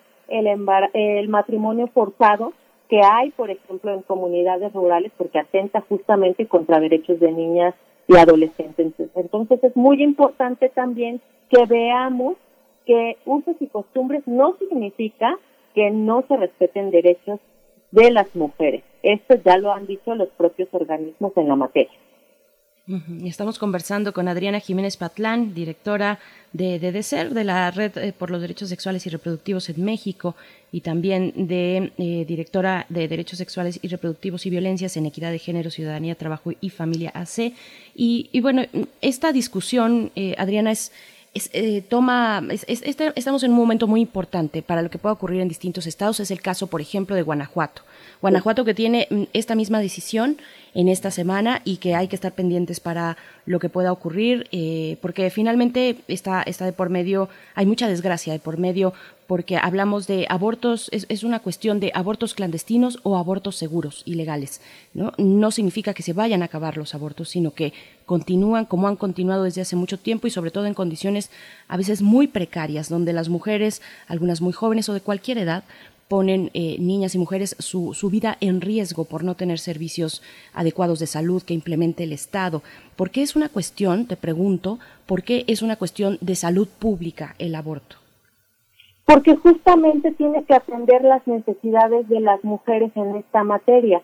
Y acabas de decir algo muy importante. Sí se va a votar justamente Guanajuato el día de mañana. Ya hubo inclusive igualmente sesiones virtuales donde estuvieron presentes activistas a favor de los derechos de las mujeres, pero en el tema de la salud y lo Guanajuato con San Luis Potosí, recordemos un caso muy importante eh, respecto a Guanajuato, que fue la criminalización de las mujeres por decidir. Entonces, a partir de ello es que eh, una organización muy importante que se llama Las Libres ha trabajado para sacarlas de la cárcel Y el tema de la salud no solamente tiene que ver con el aborto que ocurre y que desean las mujeres interrumpir por causa de la violencia sexual, sino también estos eh, abortos espontáneos que se dieron. En San Luis Potosí hubo una historia de una mujer que se llama Hilda, donde justamente vivía en zonas, eh, en una zona rural y ella no sabía que estaba embarazada porque, bueno, pues también sabemos que la pandemia puso sobre la mesa que son precarios estos servicios de salud desde antes, no solamente con la pandemia, se han agudizado desde antes de ha sido. Entonces, ella no había podido acudir a los servicios de salud, no sabía que estaba embarazada, va al río justamente a, acarrear el agua para su casa, de repente sufre un desmayo y cuando despierta, bueno, pues hay este un niño producto de un embarazo eh, espontáneo que ella no se provocó y por ello es llevada a la cárcel. Entonces, justamente esto nos está poniendo sobre la mesa y vuelvo al tema de Guanajuato, que no solo es el tema de la interrupción legal del embarazo por la violencia, sino también producto de los, de los embarazos espontáneos que se dan en las mujeres y esto ha hecho que sean criminalizadas en estados como Guanajuato. Pues por eso es muy importante que se tome como un tema de salud pública, no solo por los abortos clandestinos, sino también por la criminalización de este tipo de abortos que tienen las mujeres pobres en zonas rurales y marginadas o colonias populares, como ya ha ocurrido. Generalmente las mujeres que participan de este de esta de este activismo, de esta defensa de otras mujeres de la solidaridad, generalmente son víctimas también de violencia, de acoso, no solo no solo de los hombres, sino de toda una fuerza cultural y de toda una institución que es religiosa y es al mismo tiempo educativa. ¿Cómo, cómo está en este panorama eh, nacional, eh, ahora que Berenice trae a, cuento Guanajuato, que es el, una de las tres, tres primeras ciudades en el país con mayores eh, índices de, abortos. O San Luis tiene 4.000 muertos está en el 4.000 mujeres muertas al año y está en ese lugar. ¿Cómo se da ese activismo? ¿Cómo mujeres eh, conocedoras que participan como usted tienen a San Luis Potosí en la mira? ¿Cómo es la situación en términos de, de protesta, de vigilancia, de activismo? Bueno, pues la verdad es que ha sido muy interesante porque no todo ocurre en la Ciudad de México ya. Ya estamos viendo que también el activismo de mujeres muy jóvenes se está dando en otras ciudades. Y bueno, lo hemos visto ahorita de momento, pues el producto de la pandemia se ha hecho de manera virtual, pero también vimos a partir de, de lo que ocurrió en San Luis Potosí, es que hubo algunas pintas también afuera de las sedes de los partidos políticos y es una manera también de poder eh, manifestarse y bueno pues también todas las que las chicas que estuvieron conectadas, las mujeres, las activistas, durante estas eh, pues comparecencias eh, que se hicieron de los distintos grupos, también me parece muy importante porque están poniendo sobre la mesa el debate y la importancia de lo que implica el aborto para todas las mujeres en todo el país, no solo en la Ciudad de México, porque además de Guanajuato también está eh, justamente una iniciativa en Quintana Roo que está próxima también a decidirse en el Pleno. Claro. Eh, Adriana, ¿cómo, ¿cómo ha sido la experiencia? Bueno, la que se reporta en Ciudad de México se tiene eh, con mucha claridad y año con año se, se celebra, se celebra que se haya llegado hace 13 años ya casi a la, si mal no recuerdo, a la, a la interrupción legal del embarazo. ¿Cómo está ocurriendo ese, e, e, ese, ese, ese camino, digamos, para Oaxaca, que recientemente aprobó su estado, el estado, el Congreso local del estado aprobó precisamente la legalización del aborto? ¿Qué está ocurriendo? ¿Cuáles son esos eh, esas cuestiones que hay que afinar en el proceso para que esto sea, en una, sea una realidad, que se traduzca en un beneficio de salud para las mujeres, que como bien lo dices y lo sabemos y lo han dicho pues desde la ONU hasta varios eh, organismos y organizaciones también nacionales e internacionales, pues esta pandemia implica una violencia diferenciada hacia las mujeres. El encierro implica esa violencia que puede ser sexual, que puede ser física y que puede eh, también deparar en una, en una violación, en un embarazo no deseado. En fin, ¿cómo, cómo lo están viendo en Oaxaca? Bueno, pues la, la verdad es que en Oaxaca están viendo el tema de la implementación de los servicios. O sea, ya está la despenalización afortunadamente, pero también es muy necesario volver a poner sobre la mesa cómo es que se van a llevar a cabo los servicios. Oaxaca es un estado que, bueno, por todas sus condiciones eh, económicas y por también el desprecio de los gobiernos, es que creo que es uno de los estados, y lo hemos podido ver, donde estaba mucho más desmantelado el sistema de salud, mucho más que en otros estados, eso por lo menos con, en mi activismo me ha tocado verlo, es Oaxaca y Guerrero, donde más complicado era esta situación. Entonces ahora es el reto, es cómo se van a dar, hay muchos avances eh, científicos y tecnológicos respecto a cómo es que se tiene que practicar una interrupción legal del embarazo, pues existe el tema de los medicamentos que no tiene implicaciones económicas o presupuestarias que los hospitales se nieguen a hacerlo porque no significa más dinero, inclusive puede ser una manera mucho más sencilla de atender a las mujeres porque es una situación ambulatoria, lo cual significa que no necesitan quedarse días en el hospital, sino en las mañanas se procede a dar los medicamentos y a mediodía eh, ya ellas pueden salir por su propio pie. Entonces eso me parece como muy importante decirlo, que ya también este país está preparado para todas estas situaciones. Ya he contado en otras ocasiones justamente que hay otros estados donde hay causales legales, donde se puede interrumpir un embarazo, que las mujeres, dependiendo en el lugar donde viven, pueden hacerlo, que ojalá fuera en la Ciudad de México, como la Ciudad de México y ahora Oaxaca, que se puede hacer hasta la semana 12 sin criminalizar, pero las mujeres han abortado todo el tiempo, sin la ley o con la ley. Y eso me parece muy importante decirlo porque significa que es un evento reproductivo en la vida de las mujeres que ocurre. Y que bueno, ahí han estado las activistas y también muchas organizaciones de mujeres desde antes para hablar de estas situaciones. Y el camino que ahora se ha abierto con las mujeres muy jóvenes, con las chicas incluso de la secundaria manifestándose en torno a la violencia sexual, de las preparatorias, y quienes están participando no solo con este impulso en legislativo, sino también en las calles, nos habla también de la despenalización social que ocurre en otros estados y que solo habíamos visto hasta hace poco en la Ciudad de México. Pero ahora toda esta marea verde y toda la cuarta ola del feminismo está invadiendo nuestro país justamente para decir que esto ya tiene que ocurrir y que a pesar de las posturas conservadoras de los legisladores y de partidos políticos, las mujeres ahí estamos y vamos a seguir exigiendo nuestros derechos y como ha ocurrido incluso virtualmente, incluso en las manifestaciones públicas, en los monumentos públicos, poniendo nuestras demandas que ya tienen que ser escuchadas por encima de otras cosas que han puesto los legisladores. Sí, pues bueno, se, acerca el fin de la conversación, Adriana. te agradecemos muchísimo esta participación y bueno, finalmente una, una cuestión también que vale la pena señalar, como tú dices ahora, hay un, un pasado, todos tenemos un pasado y reconocer el pasado, la historia, la historia física, la historia emocional de las mujeres es parte de sus derechos, la defensa de sus derechos humanos. El sistema de salud de San Luis, pareciera que también tiene muchas anomalías en términos de las, de las muertes fetales, de los embarazos mal atendidos, de los partos mal atendidos. la gran cantidad de muertes está también en la cima de muertes. Se cuestiona también el sistema de salud en esta parte este, gineco-obstétrica.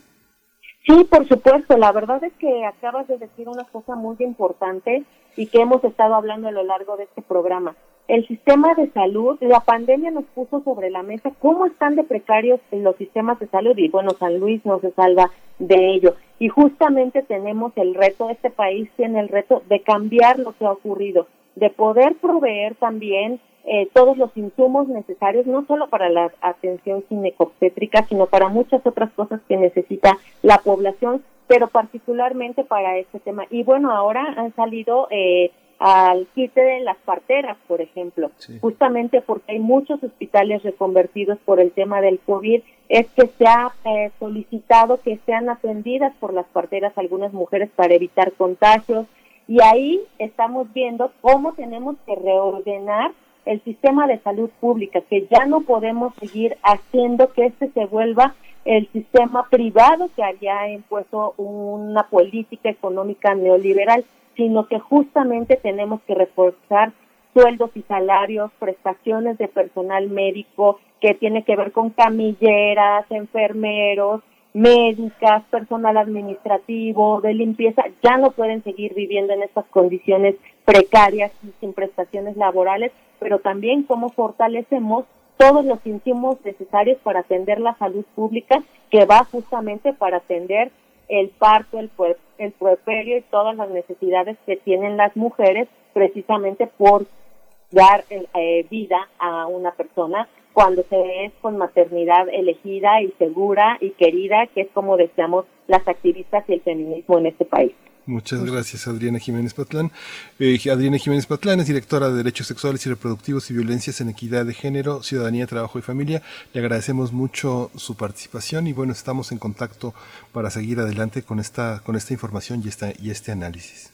Sí, muchísimas gracias. Y bueno, mañana hay que estar pendiente de lo que ocurre en Guanajuato. Justamente ya se va a dar la votación y próximamente también en Quintana Roo. Así es. Pues Adriana Jiménez Patlán, muchas gracias. El día de mañana, martes 26 de mayo, pues también eh, la Marea Verde, eh, varias organizaciones que componen la Marea Verde, pues están llamando a un pañuelazo virtual que eh, a través que se apoye a través de las redes sociales que se empuje para que el Congreso de Guanajuato despenalice el aborto están también llamando a que se suban fotos de en redes sociales con los hashtags eh, aborto legal ya y aborto legal Guanajuato, Guanajuato eh, abreviado GTO. Así es que, bueno, pues ahí está la invitación de un tema muy relevante que cruza precisamente, como lo decías Miguel Ángel, por la historia del cuerpo, de ciertos cuerpos, de, de en este caso los cuerpos de los cuerpos gestantes los cuerpos gestantes que están, eh, pues básicamente el útero de las mujeres como instrumento político de la protesta. Es, es muy interesante y hay muchos niveles de discusión sobre lo que implica el cuerpo atravesado por la violencia. Muchísimas gracias, Adriana Jiménez. Muchas gracias a ustedes, Berenice y Miguel Ángel, por esta conversación tan importante para todo el país. Gracias. Gracias a ti. Vamos a ir con música, vamos a despedirnos con música, vamos a escuchar de Popculis y Rebeca de End.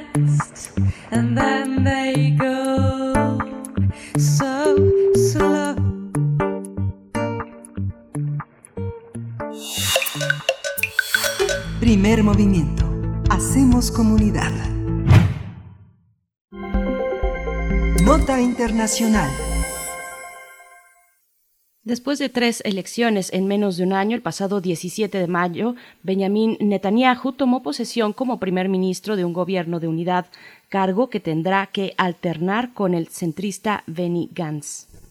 Eh, se trata del quinto mandato de Netanyahu, el cuarto consecutivo y que asume en medio de acusaciones de corrupción y con el anuncio de iniciar un proceso histórico con la anexión de parte del territorio palestino de Cisjordania. En respuesta, el pasado martes, las autoridades palestinas declararon el fin de todos los acuerdos con Israel y Estados Unidos. Las intenciones de Netanyahu han sido rechazadas por países de la región y gran parte de la comunidad internacional. Por otra parte, en el primer día del juicio en su contra realizado ayer, el primer ministro calificó de ridículas las acusaciones de corrupción, mientras que los jueces decidieron aplazar el procedimiento sin fijar nueva fecha. La defensa de Netanyahu pidió varios meses para estudiar las pruebas, mientras que la fiscalía solicitó que los testigos sean escuchados rápidamente. Y pues haremos en este momento un análisis del, del, acuerdo en Israel para un nuevo gobierno, de las intenciones de anexión de parte de una parte de Cisjordania y del juicio contra Benjamín Netanyahu. Y para ello nos acompaña en la línea de primer movimiento el doctor Francisco Daniel Abundis Mejía. Él es doctor en Ciencias Políticas por la UNAM, profesor en la Escuela de Gobierno y Ciencias Sociales del TESM de su campus Guadalajara y especialista en Palestina, Medio Oriente y las nuevas formas de estatalidad en Palestina, Israel. ¿Cómo estás, Daniela Bundis? Eh, gracias por estar aquí una vez más en primer movimiento. Esperamos encontrarte muy bien.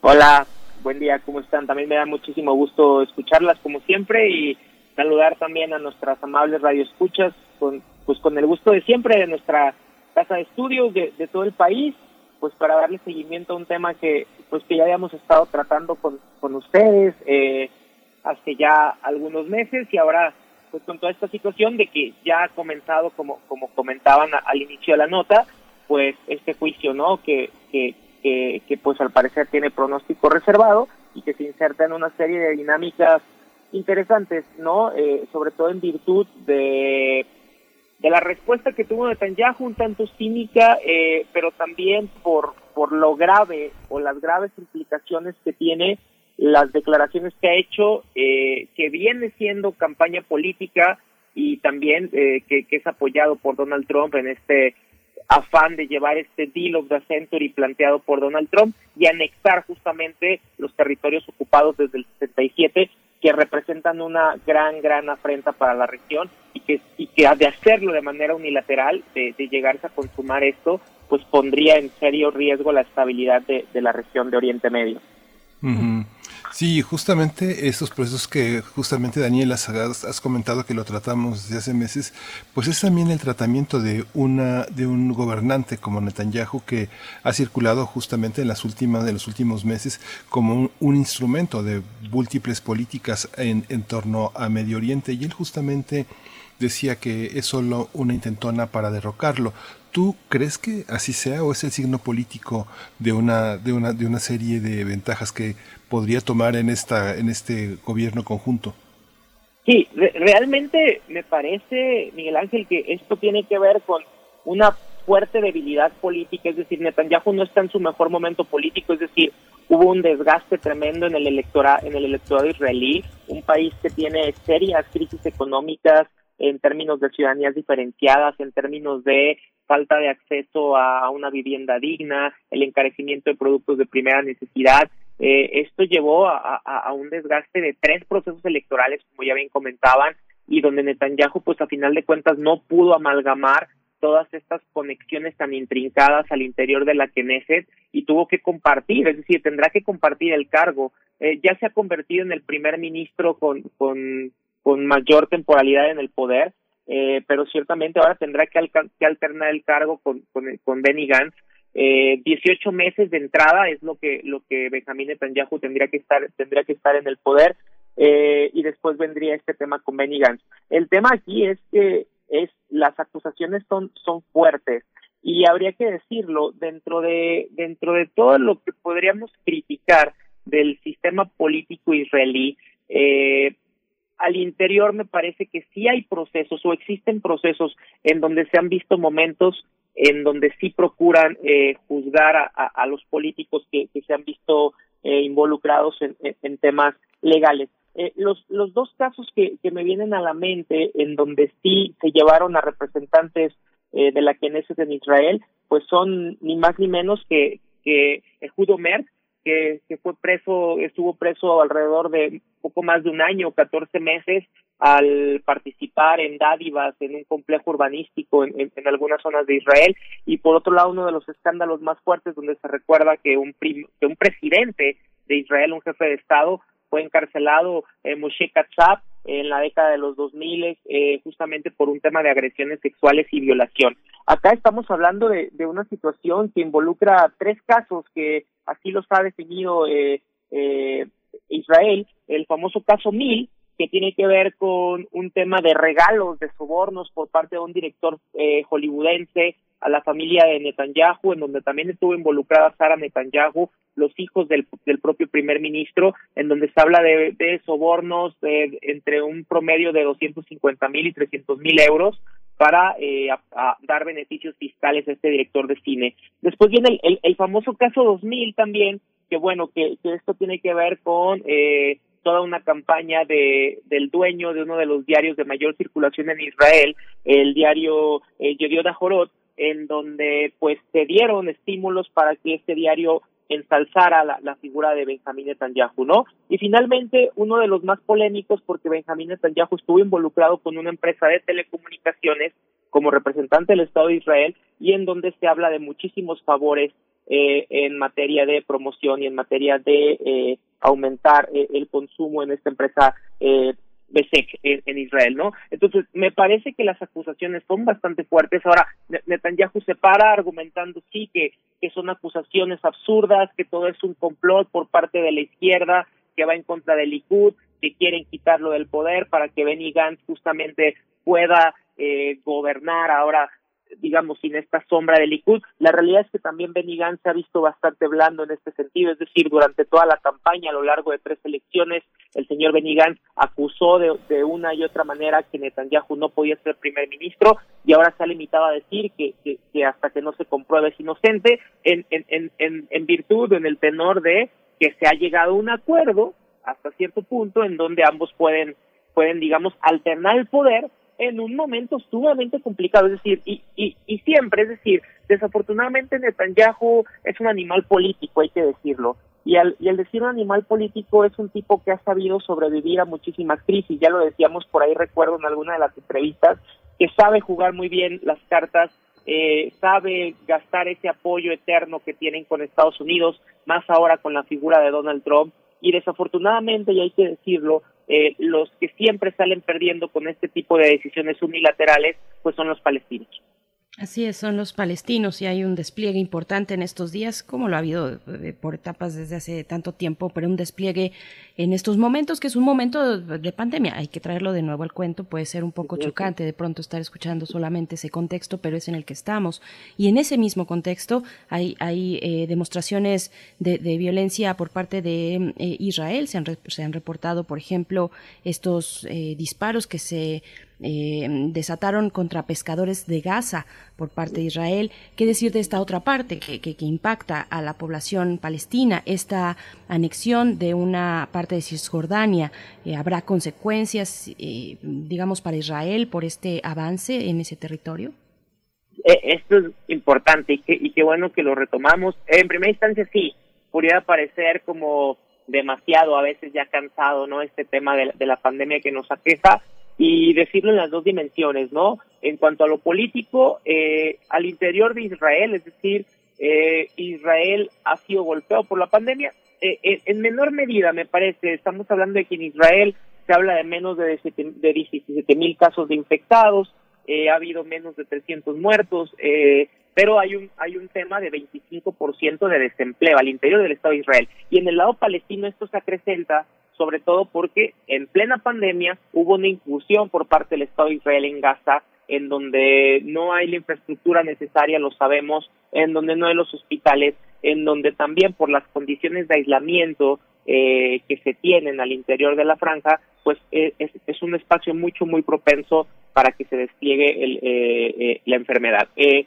y entonces, todo esto en un contexto de, vaya, que durante mucho tiempo ha sido una narrativa meramente política, es decir, de facto los territorios de Cisjordania ya están anexados a Israel. Esto, esto hay que decirlo. Eh, lo que nosotros tenemos actualmente al interior de los territorios ocupados y el Estado de Israel prácticamente es un Estado eh, de apartheid, en donde ya estos territorios están anexados de facto, más no de jure.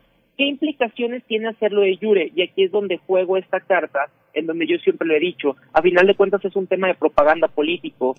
Lo que menos le conviene al Estado de Israel es anexar los territorios de Cisjordania. ¿A qué voy con este, con este análisis? De entrada, porque le tendría que dar mayores derechos a los palestinos. Actualmente ya tiene anexados estos territorios. Israel, de anexar de, de jure, no solamente de facto estos territorios, tendría que dotar de ciertos derechos a los palestinos y a las palestinas que viven al interior de estos territorios. Eh, por otro lado, el gran temor y por lo que Israel no ha hecho o a lo largo de muchos años no ha tomado esta política eh, también o no la ha llevado a la realidad, mejor dicho, es el tema del factor demográfico. El factor demográfico es fundamental. Sabemos que la población palestina va increciendo mientras que la población israelí pues ha tenido ciertamente eh, un, un, es decir, ha venido en descenso y en este sentido, eh, a la postre, lo que esto nos puede llevar es a una a una situación en donde prácticamente tendríamos a una mayoría de palestinos, las proyecciones nos dicen ya hacia el año 2030, de 2030 a 2050, una proyección de muchísimos palestinos gobernados por una minoría sionista. Eh, entonces, esto es mucho, muy importante y de ahí que el Estado de Israel no lo haya hecho porque esto podría generar muchísimas situaciones bastante tensas ya las está generando justamente también en la región y me parece que no es el mejor momento para Israel. Netanyahu y Gantz no están, no están, no tienen un gobierno unificado. Hay muchísimas disputas con los ultraortodoxos, muchísimas disputas también eh, con el tema del paquete económico. En lo único que parecen empatar justamente es en la narrativa en contra de los palestinos, porque los dos, uno a pesar de ser de centro y el otro quizá estar un poco más, bueno, uno de centro en teoría y el otro de la derecha, pues el, eh, eh, la narrativa hacia los palestinos no cambia, ¿no? Realmente esta, estas diatribas de, con el tema de anexar eh, Cisjordania, pues están ya, ya, ya despertando muchísimas reacciones. La primera, y que no le conviene a Israel, sobre todo por temas turísticos, por temas geopolíticos, es lo que ya ha dicho el, rey de Jordania, que dijo, bueno, es que estamos analizando las distintas variables, ahí de, de, manera muy sutil diciendo podríamos romper relaciones diplomáticas. El tema también de, de Tayyip Erdogan, que ya ha dicho también un poco desde el discurso, desde las diatribas, que no van a permitir que se, que se venda la tierra palestina, eso que decía Erdogan, ¿no? Eh, y por otro lado, pues la reacción, como ya bien mencionaban, de Mahmoud Abbas y, de la Autoridad Nacional Palestina, en donde dice, bueno, esto no es un juego, rompo relaciones con Estados Unidos, rompo relaciones con hasta cierto punto con los acuerdos a Oslo, que a final de cuentas Oslo no ha traído nada nuevo. Oslo, eh, con la división que se hizo en zonas de Oslo, prácticamente lo que hizo fue cantonizar más el territorio de Cisjordania, es decir, dividir más un territorio en zonas de administración bajo jurisdicción palestina o israelí, que nunca se han respetado del todo y que ahora mismo, de anexarse el territorio, pues realmente pondríamos en grave predicamento la estabilidad de la región de entrada y es algo que ni Netanyahu ni Gantz están ahora mismo para, para hacerlo. Me parece que esto es una maniobra nuevamente de supervivencia política en donde ahora mismo, pues bueno, Netanyahu sabe que está enfrentando un proceso complicado y en donde va a llevar hasta donde pueda el alargue para este juicio, eh, alegando pruebas, alegando inocencia, ahora llegando un poco más de tiempo, bueno, se habla que para la segunda semana de julio, pues está planeada la, segunda audiencia con la, con la juez, en donde Netanyahu buscaría probar una inocencia que se sabe no existe. Es decir, son, son tres cargos mucho, muy fuertes por, so, por soborno, por tráfico de influencias eh, eh, y demás. Entonces, me parece que no es el mejor momento justamente para una decisión unilateral de estas características. Me parece y quiero creer que esto va a quedar en una diatriba política como lo ha, como lo ha sido en, en, en los últimos años. Uh -huh.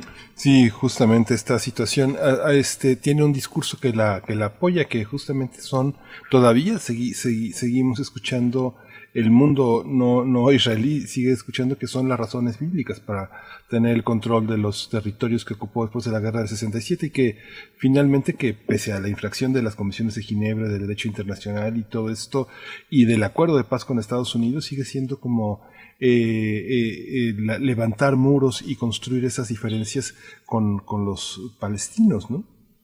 Sí, y, y, que al final de cuentas, como bien lo comento, Miguel eh, es un tema que, a ver, de antemano Israel ese es uno de los estados en el mundo que más ha violentado el derecho internacional, que si nos ponemos serios con todas las con todas las resoluciones de Naciones Unidas, pues e, ese territorio e, es territorio ocupado, no no pertenece a Israel.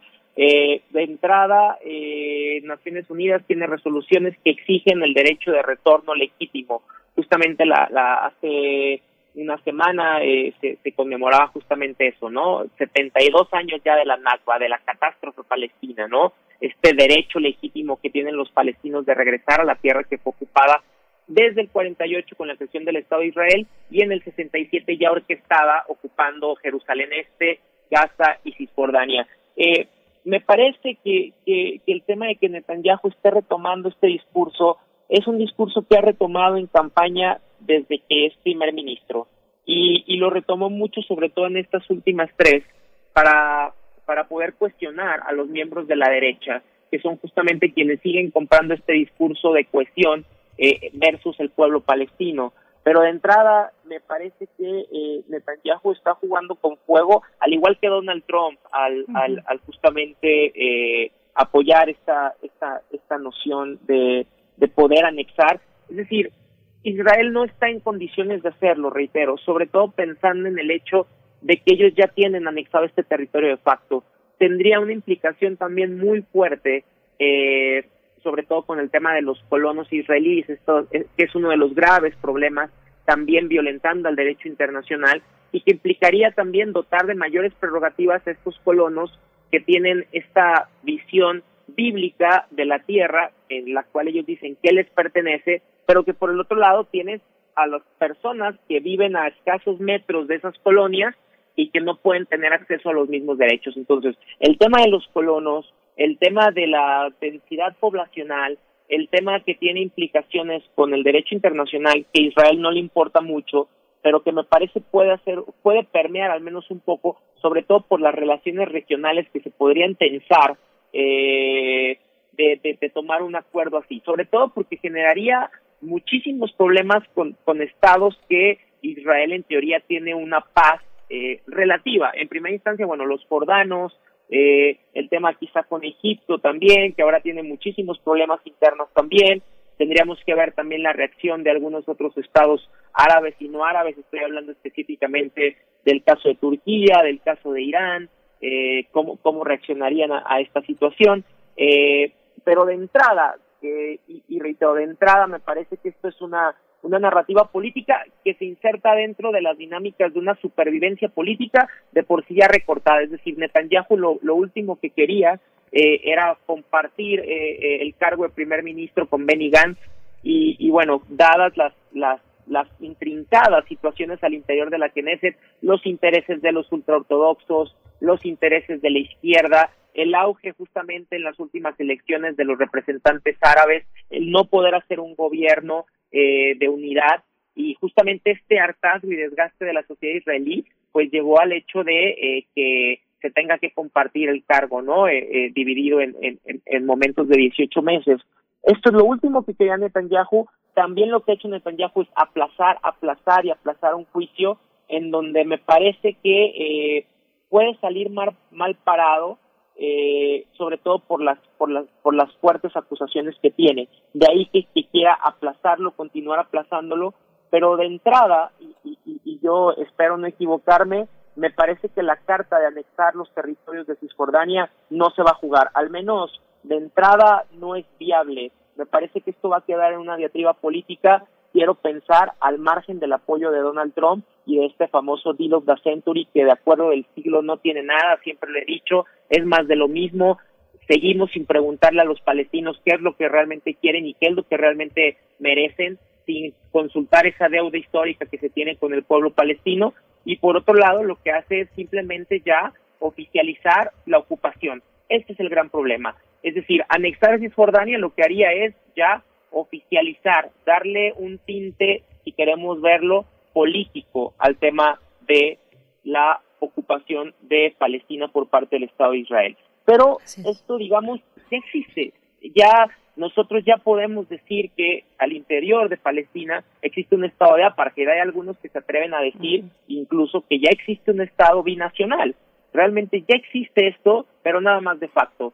Ya hablando en, en el apartado del derecho, al que menos le conviene esto es al Estado de Israel, porque tendría que dar mayores subsidios, tendría que dar mayor reconocimiento a muchísimas personas que están al interior de su territorio. Entonces, eh, ahí entraríamos a otros debates que ya se ha cuestionado el Estado de Israel, que es el tema de, y que siempre ha sido fundamental, el carácter judío de su Estado.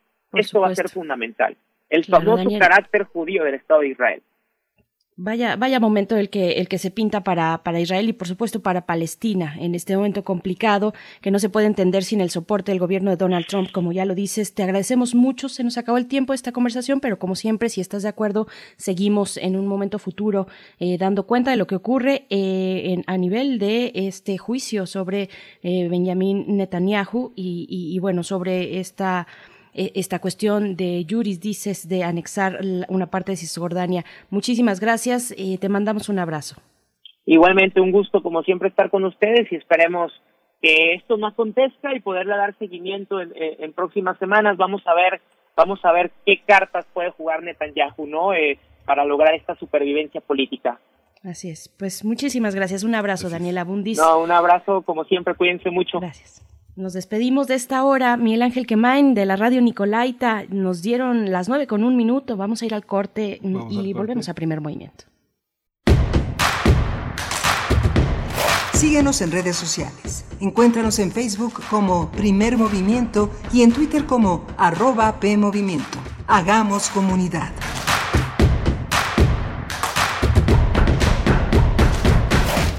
Hay quienes no se están quedando en casa. No los ves pero puedes sentir su generosidad y valor. Doctoras, médicos, enfermeros, periodistas, repartidores. Personas que dan servicio de transporte público, seguridad, luz, agua y basura. En México siempre rendimos homenaje a nuestras y nuestros héroes. Hoy reconocemos a quienes están cuidándonos ahí afuera. Para cuidarnos contamos todas. Contamos todos. INE. Todos queremos salir Ir por el parque paseando abrazados. Celebrar con las personas que queremos. Jugar durante horas y horas en los columpios o pateando un balón. Falta poco para que lo podamos hacer, pero todavía no es tiempo de salir. Aún tenemos que reducir más los contagios. Y para conseguirlo, en estas semanas, quédate, en casa. Gobierno de México. Para la mayoría de la gente, beber significa jovialidad y grata compañía, pero no así después de despertar a la realidad, ya sea en la cárcel o en algún hospital, sin saber qué pasó. Mayor información al 5705-5802. Lada sin costo 01800-561-3368.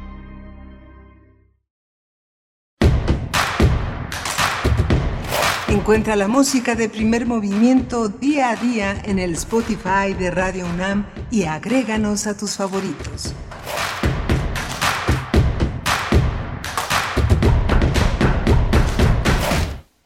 Hola, buenos días. Son las 9 de la mañana con 3 minutos y estamos ya regresando de dos horas de primer movimiento. Estuvimos desde las 7 de la mañana aquí transmitiendo desde la radio universitaria en Adolfo Prieto 133, claro, desde la distancia que nos provee este cobijo que la universidad nos, nos da aquí en Radio UNAM. Berenice Camacho, buenos días. Hola, ¿qué tal? ¿Qué tal, Miguel Ángel Quemain? Pues así es, aquí estamos eh, desde el confinamiento de nuestras casas, que para la Ciudad de México, para el valle del, del centro del país, eh, pues podrá significar todavía eh, varios días, varios días después del primero de junio, mm, varios días más para que pues podamos ir retomando nuestras actividades poco a poco. Tenemos ese privilegio eh, que, no tienen todas las, eh, todas las personas de poder permanecer en casa haciendo además nuestro trabajo que es eh, estar en compañía de ustedes, hacer comunidad y, y, reportar lo que se pues lo que se piensa, lo que se trabaja desde la universidad, incluso desde el confinamiento, desde el cese de algunas de las actividades presenciales. Pues aquí estamos con ustedes, si así nos lo permiten, durante esta tercera hora de primer movimiento en este lunes 25 de mayo, ya lo decías, y pues bueno, tenemos por delante eh, todavía nuestra mesa del día. Vamos a estar conversando eh, después de la poesía necesaria en nuestra mesa sobre la constitucionalidad de la ley minera. Le damos seguimiento a la ley minera, en esta ocasión con la doctora Leticia Merino. Ella es investigadora del Instituto de Investigaciones Sociales y coordinadora del Seminario Universitario sobre Medio Ambiente e Instituciones. También coordina la Agenda Ambiental 2018, que ustedes eh, lo saben si han estado aquí eh, de manera constante. Es una agenda ambiental a la que le hemos dado pues mucho espacio aquí en primer movimiento, los lunes particularmente. Y pues bueno, hoy volvemos a conversar con la doctora Leticia Merino Miguel Ángel. Sí, justamente también los lunes le damos este espacio a Biosfera en Equilibrio. Hoy el tema es la celebrar la biodiversidad y, y, es el tema a cargo de Clementina Equigua, y es bióloga y doctora en ciencias por la Facultad de Ciencias de la UNAM y es divulgadora del Instituto de Ecología de la UNAM. Y justamente eh, la ley minera también tiene que ver con todo un proceso que se generó desde el siglo XIX y que la Revolución Mexicana jugó un papel muy importante. Y digo esto a propósito de una serie de, de, de una, de, una, de un aporte, de un regalo que a través de nuestra compañía de Tabaqui los vamos a hacer a nuestros radioescuchas, que es conectarlos con la, con la mediateca de Lina.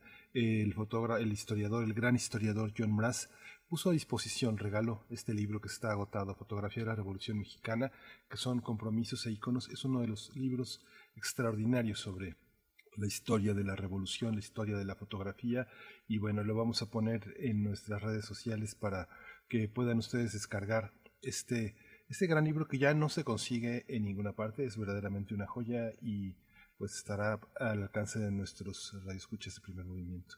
Así es, en nuestras redes sociales, donde también nos escriben en arroba PMovimiento en Twitter, Primer Movimiento UNAM en Facebook. Por aquí muy tempranito Ana Marciana nos decía, eh, el día de hoy mi madre cumple años, si pudieran mandarle un saludo, no tiene Twitter, pero siempre los escucha. Ella se llama Magdalena, pues para ti, Magdalena, que pases un lindo día. En este confinamiento hay que cuidarse, ya llegará el momento de poder festejar en familia, pero te mandamos igualmente un saludo y gracias, gracias por tu escucha, gracias a todos los que están cotidianamente de, de esta manera comunicándose. Huehuetlacatl también nos dice por acá, buen día a toda la banda, buen día. Eh, sobre ceder voluntariamente libertad por un beneficio, el monitoreo de la salud no es nuevo. Se empezó a dar desde que cambió, eh, desde que a cambio de seguridad el errante sapiens primitivo se hizo zoom se hizo son politicón, es lo que nos dice Huehuetlacatl, porque estuvimos en la primera hora platicando de la vigilancia subcutánea, eh, dispositivos que se introducen en, eh, debajo de la piel para poder monitorear nuestra salud, es lo que nos comentaba Alberto Candiani en nuestra sección de singularidades tecnológicas y TICs. Así es que bueno, sí, y nosotros les preguntábamos, bueno, ustedes eh, cederían, porque finalmente se cede una parte de la privacidad y de la libertad a cambio de un monitoreo de este tipo, de tener un monitoreo eh, muy puntual de su salud. Eso nos hace pensar, pues ahora este confinamiento, eh, pues efectivamente es una, es una realidad y ya algunos gobiernos lo están, lo están pensando, están viendo cómo serían estas posibilidades. EFREN 52 también nos dice vigilancia subcutánea eh, que tiene aviso con Digital Angel, un chip para monitoreo médico, pero que se ampliaría al intercambio comercial. Eh, Mayra Elizondo también nos dice que por acá que salgamos de la Edad Media por el bien de las mujeres y las niñas, hablando del aborto legal en nuestro país. Refrancito también dice buen día y tristemente un escenario donde mujeres siguen siendo víctimas de políticas públicas basadas en pensamiento que no corresponde con estos tiempos y eso no está en temas nacionales de los grandes medios. Es más importante hacer un escándalo por un tapabocas. Así es, bueno, muchas gracias por, por sus comentarios. Y pues, Miguel Ángel, vamos a ir con la poesía necesaria. No sé si quieras agregar alguna otra cuestión. No, no, no, la poesía necesaria. Pues nos vamos directo para allá. Primer movimiento. Hacemos comunidad. Es hora de poesía necesaria. Wisława Szymborska es una, una gran, gran poeta polaca. Eh, es una de mis favoritas, debo decirlo. Nació en 1923 y murió en 2012, en un primero de febrero. Además de poeta, fue ensayista, periodista, traductora del francés y en 1996 obtuvo ni más ni menos que el Nobel de Literatura. Y en, en sus primeros años, sus obras publicadas, eh, también fue en esos años partidaria del realismo socialista. ¿Quién no? ¿Quién no en esos tiempos? ¿no? Eh, al grado de per pertenecer al Partido Obrero Unificado Polaco, aunque ya con los años, con el pasar del tiempo, renegó de esas primeras obras y fue muy crítica a la práctica socialista. Y pues bueno, Simborska es una de las escritoras de las que vale la pena profundizar en su trabajo, no solamente poético, ensayístico eh, también. Y pues hoy vamos a escuchar el poema que se titula Estoy demasiado cerca. Después vendrá algo de música. Lo que vamos a escuchar es de la cantante colombiana María Mónica Gutiérrez, que eh, su proyecto eh, se llama Montañera, así es como ella se presenta, y en la canción que vamos a escuchar se titula Encarnación. Pero antes vamos con Simborska, Estoy demasiado cerca, es el poema que les proponemos para esta mañana. Estoy demasiado cerca. Estoy demasiado cerca para que el sueño sueñe, para que él sueñe conmigo. No vuelo sobre él, de él no huyo. Entre las raíces arbóreas estoy demasiado cerca. No es mi voz el canto del pez en la red, ni de mi dedo rueda el anillo. Estoy demasiado cerca. La gran casa arde, sin mí gritando socorro, demasiado cerca para que taña la campana en mi cabello. Estoy demasiado cerca para que pueda entrar como un huésped que abriera las paredes a su paso. Ya jamás volveré a morir tan levemente, tan fuera del cuerpo, tan inconsciente, como antaño en su sueño. Estoy demasiado cerca, demasiado cerca. Oigo el silbido y veo la escama reluciente de esta palabra, petrificada en, en abrazo. Él duerme en este momento, más al alcance de la cajera de un circo ambulante con un solo león, vista a una vez en la vida, que de mí que estoy a su lado. Ahora, para ella crece en él el valle, de hojas rojas, cerrando por una montaña nevada en el aire azul. Estoy demasiado cerca para caer del cielo. Mi grito solo podría despertarle. Pobre, limitada a mi propia figura, mas he sido abedul. He sido lagarto y salía de tiempos y damascos mudando de colores de mi piel y tenía el don de desaparecer de sus ojos asombrados, lo cual es la riqueza de las riquezas. Estoy demasiado cerca, demasiado cerca para que él sueñe conmigo. Saco mi brazo que está debajo de su cabeza dormida, mi brazo dormido lleno de agujas imaginarias. En la punta de cada una de ellas, para su recuento, se han sentado ángeles caídos.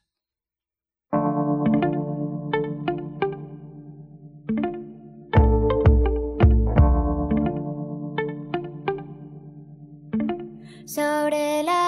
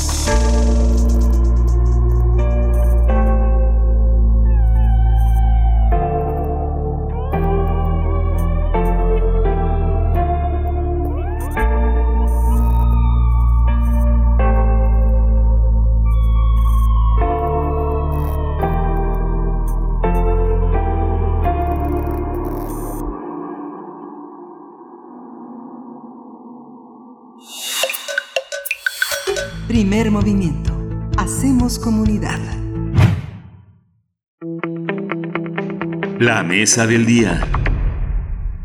Comunidades indígenas, organizaciones de la sociedad civil y especialistas han demandado en los últimos días a la Suprema Corte de Justicia de la Nación que declare inconstitucional la ley minera.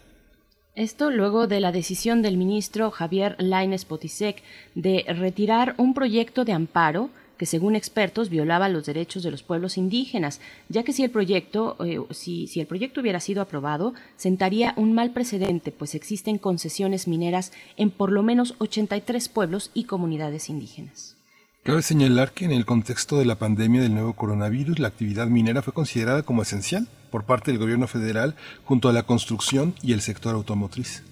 Haremos un análisis de esta ley, la ley minera, su constitucionalidad y la necesidad de modificarla. Para ello nos acompaña esta mañana en la línea de primer movimiento la doctora Leticia Merino. Ella es investigadora del Instituto de Investigaciones Sociales, coordina el Seminario Universitario sobre Medio Ambiente e Instituciones y también la Agenda Ambiental 2018. Y bueno, es una colaboradora eh, habitual desde hace mucho tiempo en primer movimiento. Leticia Merino, gracias por estar aquí. Buenos días. Gracias, buen día, qué gusto. Leticia, eh, volvemos al mismo tema, de, de, de manera machacona, pero este, este, este proyecto de, de amparo eh, generó una nueva, una nueva consideración sobre la ley minera. ¿Cómo lo, lo ves desde ese punto de Sí, vista? bueno, el, el amparo contra, contra la ley y reclamando su inconstitucionalidad Sí. lo presenta la organización, bueno, el Pueblo Mashegual y la organización Tosepan Tinemi de la Sierra Norte de Puebla y lleva el juicio el Centro Mexicano de Derecho Ambiental. Este y el proyecto del ministro, la Inés, eh, pues rechazaba este esta esta solicitud de inconstitucionalidad declarando que, que la ley minera no violaba o no viola los derechos de comunidades indígenas. Eh, de comunidades indígenas y no indígenas. Este, el, el tema del reclamo fue sobre todo en el tema del derecho a la consulta, que tiene que ver con el artículo 2 constitucional, que reconoce el carácter pluriétnico y pluricultural del país y el derecho a la libre determinación de las comunidades indígenas este, para conservar y mejorar su hábitat y preservar la integralidad de sus tierras. Este, digamos, efectivamente, en este sentido, eh, pues la ley que, que declara en su artículo, la ley minera es reglamentaria de la Constitución, o sea, tiene una jerarquía eh, inferior y, y el tema del artículo 6 de la ley minera eh, que declara que la minería es una actividad de, de utilidad pública y prevalente sobre cualquier otra actividad eh, o criterio excepto la extracción eh, de petróleo, pues tiene un carácter mera, o sea, fundamentalmente extractivista, que es contrario de entrada a este artículo 2, que reconoce el derecho, como decíamos, a la libre determinación y a la conservación y preservación del, del territorio eh, de comunidades indígenas en que se basa el amparo del, del pueblo más igual de la Sierra Norte de Puebla y de y del Centro Mexicano de Derecho Ambiental. Pero existen digamos y y es el primer fallo de la de la Suprema Corte de Justicia en este en este sentido. Pero existen otra serie de de puntos por lo que la ley minera es inconstitucionalidad que tiene que ver con pueblos indígenas pero que tiene que ver con el conjunto con el conjunto del país. En el artículo cuarto de la Constitución digamos, más allá de pueblos indígenas, se establece que toda persona tiene derecho a la salud y que toda persona tiene derecho eh, a un medio ambiente sano y al acceso, disposición y saneamiento de agua. Digamos, aquí si tomamos en cuenta un caso, un caso que es emblemático, el caso de la cuenca del río Sonora y del, de los diversos ejidos y municipios eh, que sufrieron la contaminación por el derrame de la de, de la presa de Jales, de la empresa Buenavista del Cobre, eh, de Cananea, digamos que ha sido considerado el mayor desastre ambiental en la historia del país. Este, a la fecha, pues tenemos también que la ley minera eh, y la práctica minera es violatoria de, de este artículo cuarto constitucional, donde se concede a todas las personas el derecho a la salud, digamos, el el tema de, de morbilidad en, en la cuenca, por tomar este ejemplo, porque derrames mineros hay, hay todo, todo el tiempo en, en zonas Durango, Oaxaca, donde, donde hay actividad eh, minera, eh, pues vemos pues en, en el caso de Sonora eh, el tema de prevalencia de cánceres, eh, leucemia eh, en niños que viola el artículo cuarto el derecho de, eh, de todas las personas a la salud y el derecho a un medio ambiente sano. También eh, me parece sincera abogada eh, yo que, que este derecho al agua que concede la Constitución está siendo violado de manera eh, cotidiana por la práctica minera, digamos, ya que las las empresas mineras tienen acceso preferente al agua por por lo que dicta la ley minera eh, respecto a cualquier otro uso, incluso el uso el uso humano, el uso que realizan los municipios. En la misma Sonora y en Zacatecas eh, la minería utiliza más agua que la población.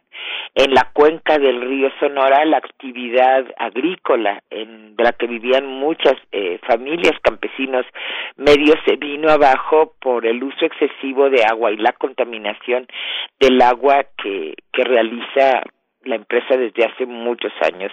Entonces, digamos, también me parece que la ley minera y la práctica minera viola este artículo 4 que concede, decía yo, el derecho a la salud, el derecho al medio ambiente sano y el derecho al agua. Y por último, bueno, no por último, pero me parece también que, que la ley minera y la práctica minera viola el artículo 27 constitucional que reconoce los derechos de propiedad de ejidos y comunidades, sí el derecho de la nación a los minerales del, subsuelo, pero el derecho de, eh, de propiedad de comunidades y pequeños propietarios este, a la propiedad. Y la ley minera establece una figura que se llama ocupación temporal si el dueño del terreno no está de acuerdo con vender o, o rentar, se puede, a partir de la ley minera, establecer este derecho de ocupación temporal por 50 años, prorrogable a otros otros 50 y la gente pierde los dueños del terreno ya sean ya sean núcleos agrarios o propietarios individuales pierden el derecho a usar y a decidir su propio eh, eh, eh sobre cómo se usa la tierra de su propiedad, sobre la cual tienen derechos que garantiza el artículo 27 eh, constitucional.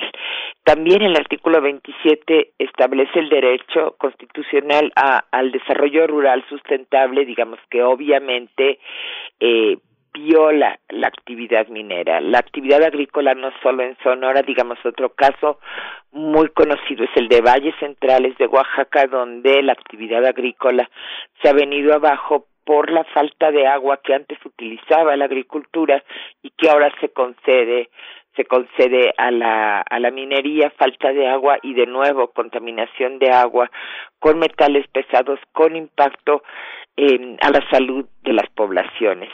Y me parece también que la ley minera eh, es violatoria de derechos humanos, de derechos eh, laborales y de derechos ambientales, ya nos referíamos al derecho al medio ambiente sano que establece el artículo cuarto, porque eh, las causas para retirar una concesión o declararla nula son solamente causas administrativas, el no pago de impuestos, pero si hay un, digamos, un evento que implique violación de derechos laborales o de derechos humanos.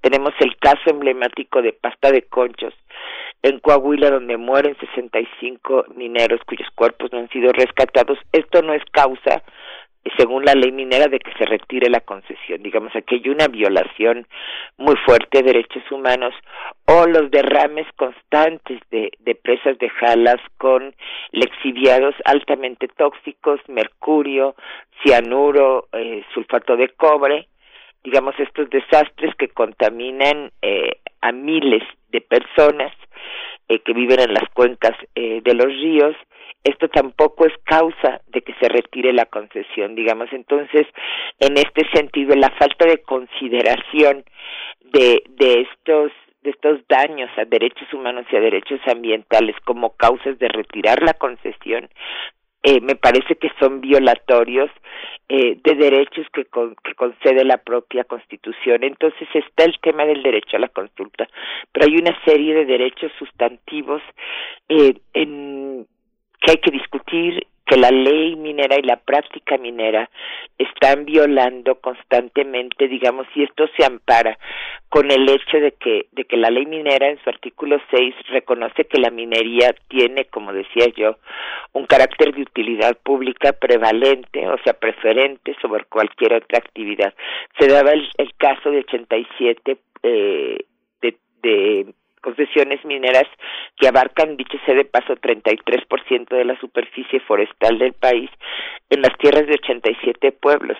También este, afectan a 67 áreas naturales protegidas. Hay una iniciativa, pues se está promoviendo una iniciativa ciudadana de prohibir minería en áreas naturales protegidas. Este, entonces, digamos, eh, la, la nueva minería que arranca a partir y la ley minera del, del Tratado de Libre Comercio de, Norteamérica, junto con la ley del agua, junto con el cambio al artículo 27, la, la ley minera de 92, pues abre las puertas de manera irrestricta, desregulada al extractivismo que realizan compañías eh, canadienses de manera muy importante, pero también compañías mexicanas, digamos las grandes fortunas, los, los cuatro grandes billonarios del país, Slim, eh, Larrea, Salinas, los cuatro son empresarios mineros.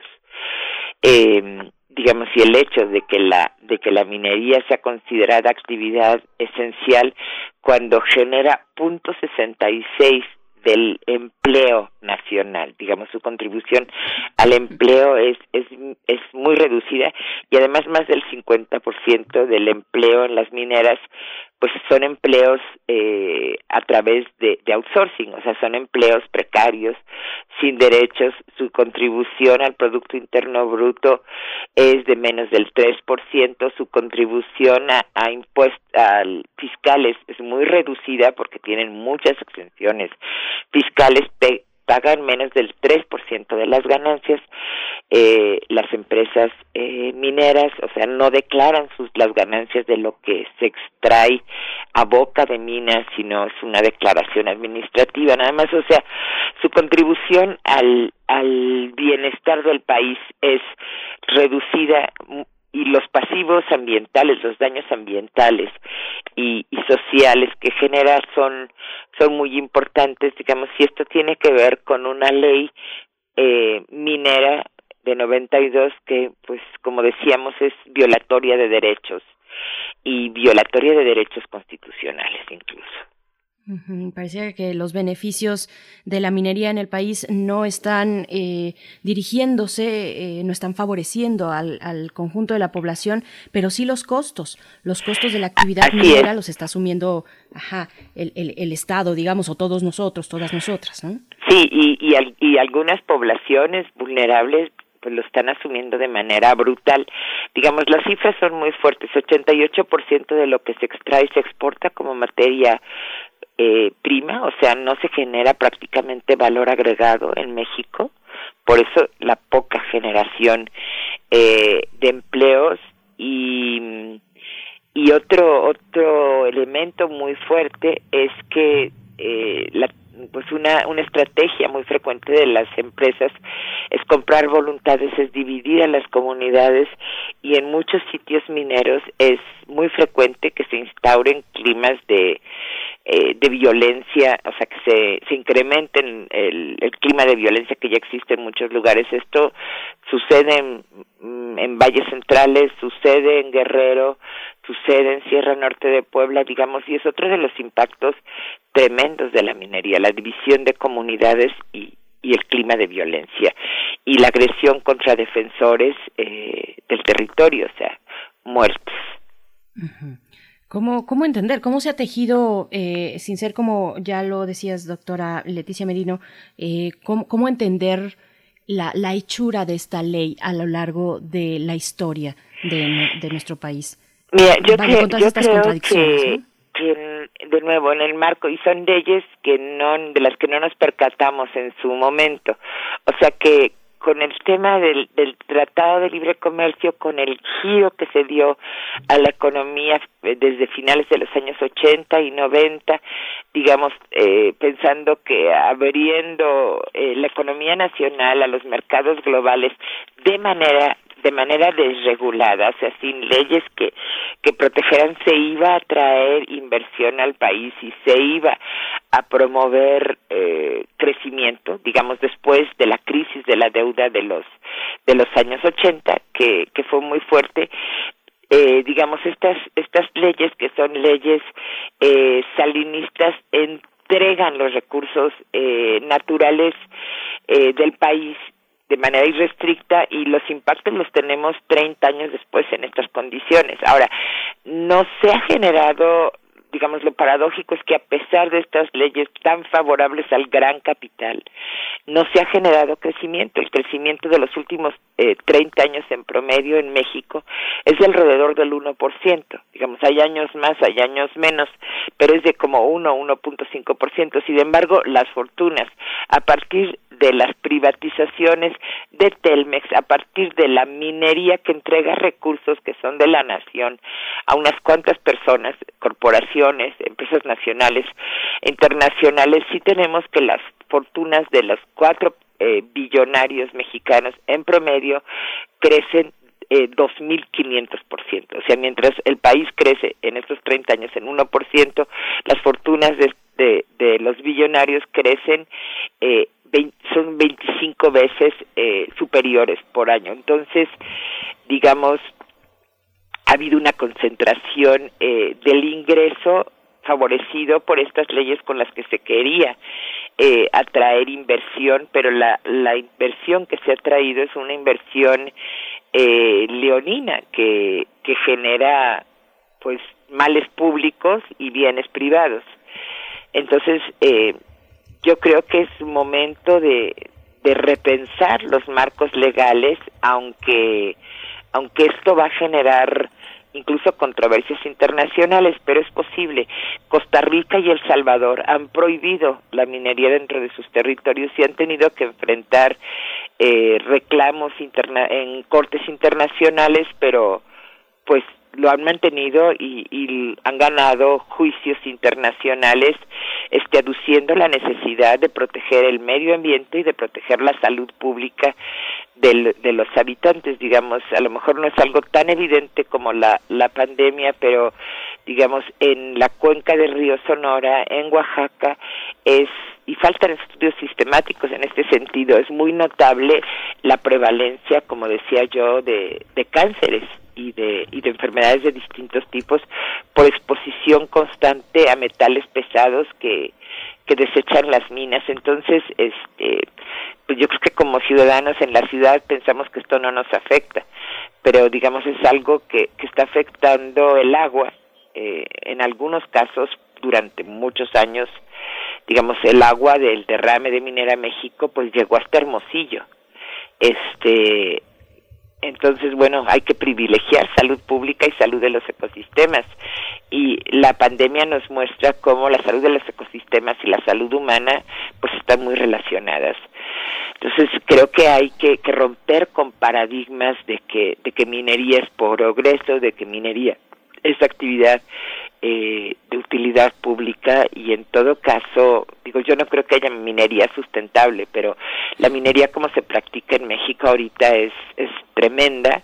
Digamos, eh, hablando de datos también, eh, en los últimos 25 años se ha extraído de México más oro que durante los 300 años de la colonia. Y el país no es más rico y contamos con más recursos. Yo te dije que, bueno, ahora que mencionas los que das cuatro nombres, Salinas, Larrea, este, Slim, eh, ahí, ahí me sorprende. Payares.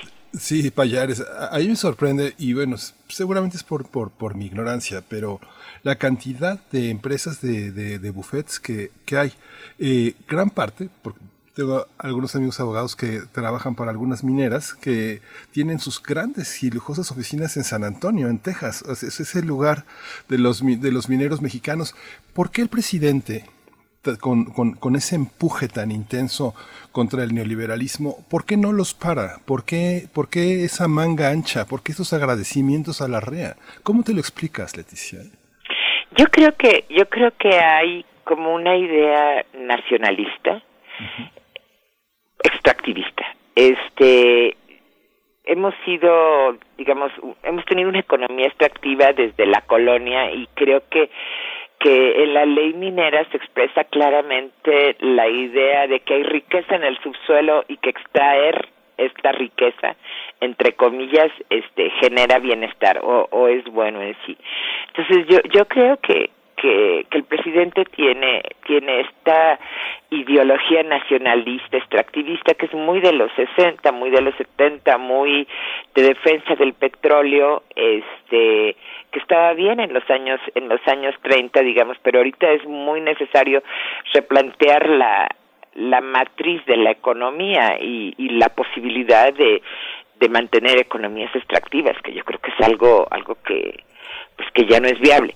Pero en el caso, en el caso del, del cuidado o del trato diferencial, creo que por un lado hay esta percepción de la actividad minera como benéfica en sí, porque es riqueza nacional, sin haberse detenido a mirar eh, los números o los hechos, digamos, en Secretaría de Economía hay gente muy cercana a las empresas, este, digamos, están muy representados los intereses eh, mineros y pues no sé, yo creo que hay como como los billonarios que no se tocan, o sea, los billonarios sí. consentidos, y entre esos están los mineros, digamos, y el hecho de, de declarar que la minería es una actividad esencial cuando cuando vemos que, que no es así, que su contribución ni al empleo, ni al PIB, ni a la recaudación fiscal eh, es relevante y que si hiciéramos una contabilidad de daños, pues los, el saldo es negativo. Este, yo creo que esto esto no se ha hecho y y hay contradicciones dentro dentro de la política y dentro de la posición del, del gobierno federal. Eh, ha habido huelgas, o sea, el año el año 2000 18 estuvo tomada por por más de un mes la la minera de las instalaciones de la minera de Gold Corp en Zacatecas en el poblado de Peñasquito este y no tuvieron mayor apoyo. Los los ejidatarios incluso se les desalojó en alguna ocasión. Entonces eh, pues yo creo que esto se tiene que si no es a nivel de la presidencia se tiene que que dirimir en el en el Congreso y en el Senado, o sea, se tiene que legislar de otra manera. Y el lobbying minero es es poderosísimo y yo siento que falta voluntad de la falta información, falta empuje de la sociedad para asumir la lucha eh, por regular la minería, por controlar la minería como una lucha eh, pues de defensa del país y de defensa de la sociedad. Así es, así es, doctora Leticia Merino, pues nos quedamos con muchos temas en el tintero, muchos de ellos eh, se nos va acabando ya el tiempo, pero muchos de ellos se pueden consultar en la Agenda Ambiental 2018 eh, que tuviste a tu coordinación y, está de manera digital, está accesible de manera libre. Sí, y está el libro también que publicamos en 2019, Crisis Ambiental en México, Ruta para el Cambio, que está en el sitio web del SUSMAI, eh, www.susmai.unam.mx eh, y muy pronto en el propio sitio tendremos este información, resultados de un concurso de fotografía que se llama Así se ve la minería en México, que realizamos eh, el SUSMAI y distintas, eh, con la participación de distintas eh, organizaciones civiles que trabajan en territorio, en defensa de los territorios en el país. Entonces va a haber más, más este, información sobre esto. Y, y el tema es, digamos, aunque aquí hay distintas posiciones y por lo duro del tema hay mucho radicalismo, en algunos lugares no se quiere la minería, la propuesta de nosotros no es bueno, es que en cada lugar se decida si sí o si no a la minería, pero donde se decida por sí a la minería, respetando eh, los derechos a la consulta que establece el artículo 2, pues esta actividad sea más regulada y genere más beneficios locales y más beneficios al país. Así es. Pues bueno, de nuevo la invitación a sumarse, eh, a seguir lo que se genera desde el Seminario Universitario de Medio Ambiente e Instituciones, el SUSMAI, eh, del cual eres coordinadora. Doctora Leticia Merino, qué, qué placer y qué gusto y, qué claridad hablar contigo. Muchísimas gracias. Un abrazo a los dos. Muy buen día a todos. Gracias. Vamos a ir con música. Vamos a escuchar de la orquesta Baobab. Vamos a escuchar Aline.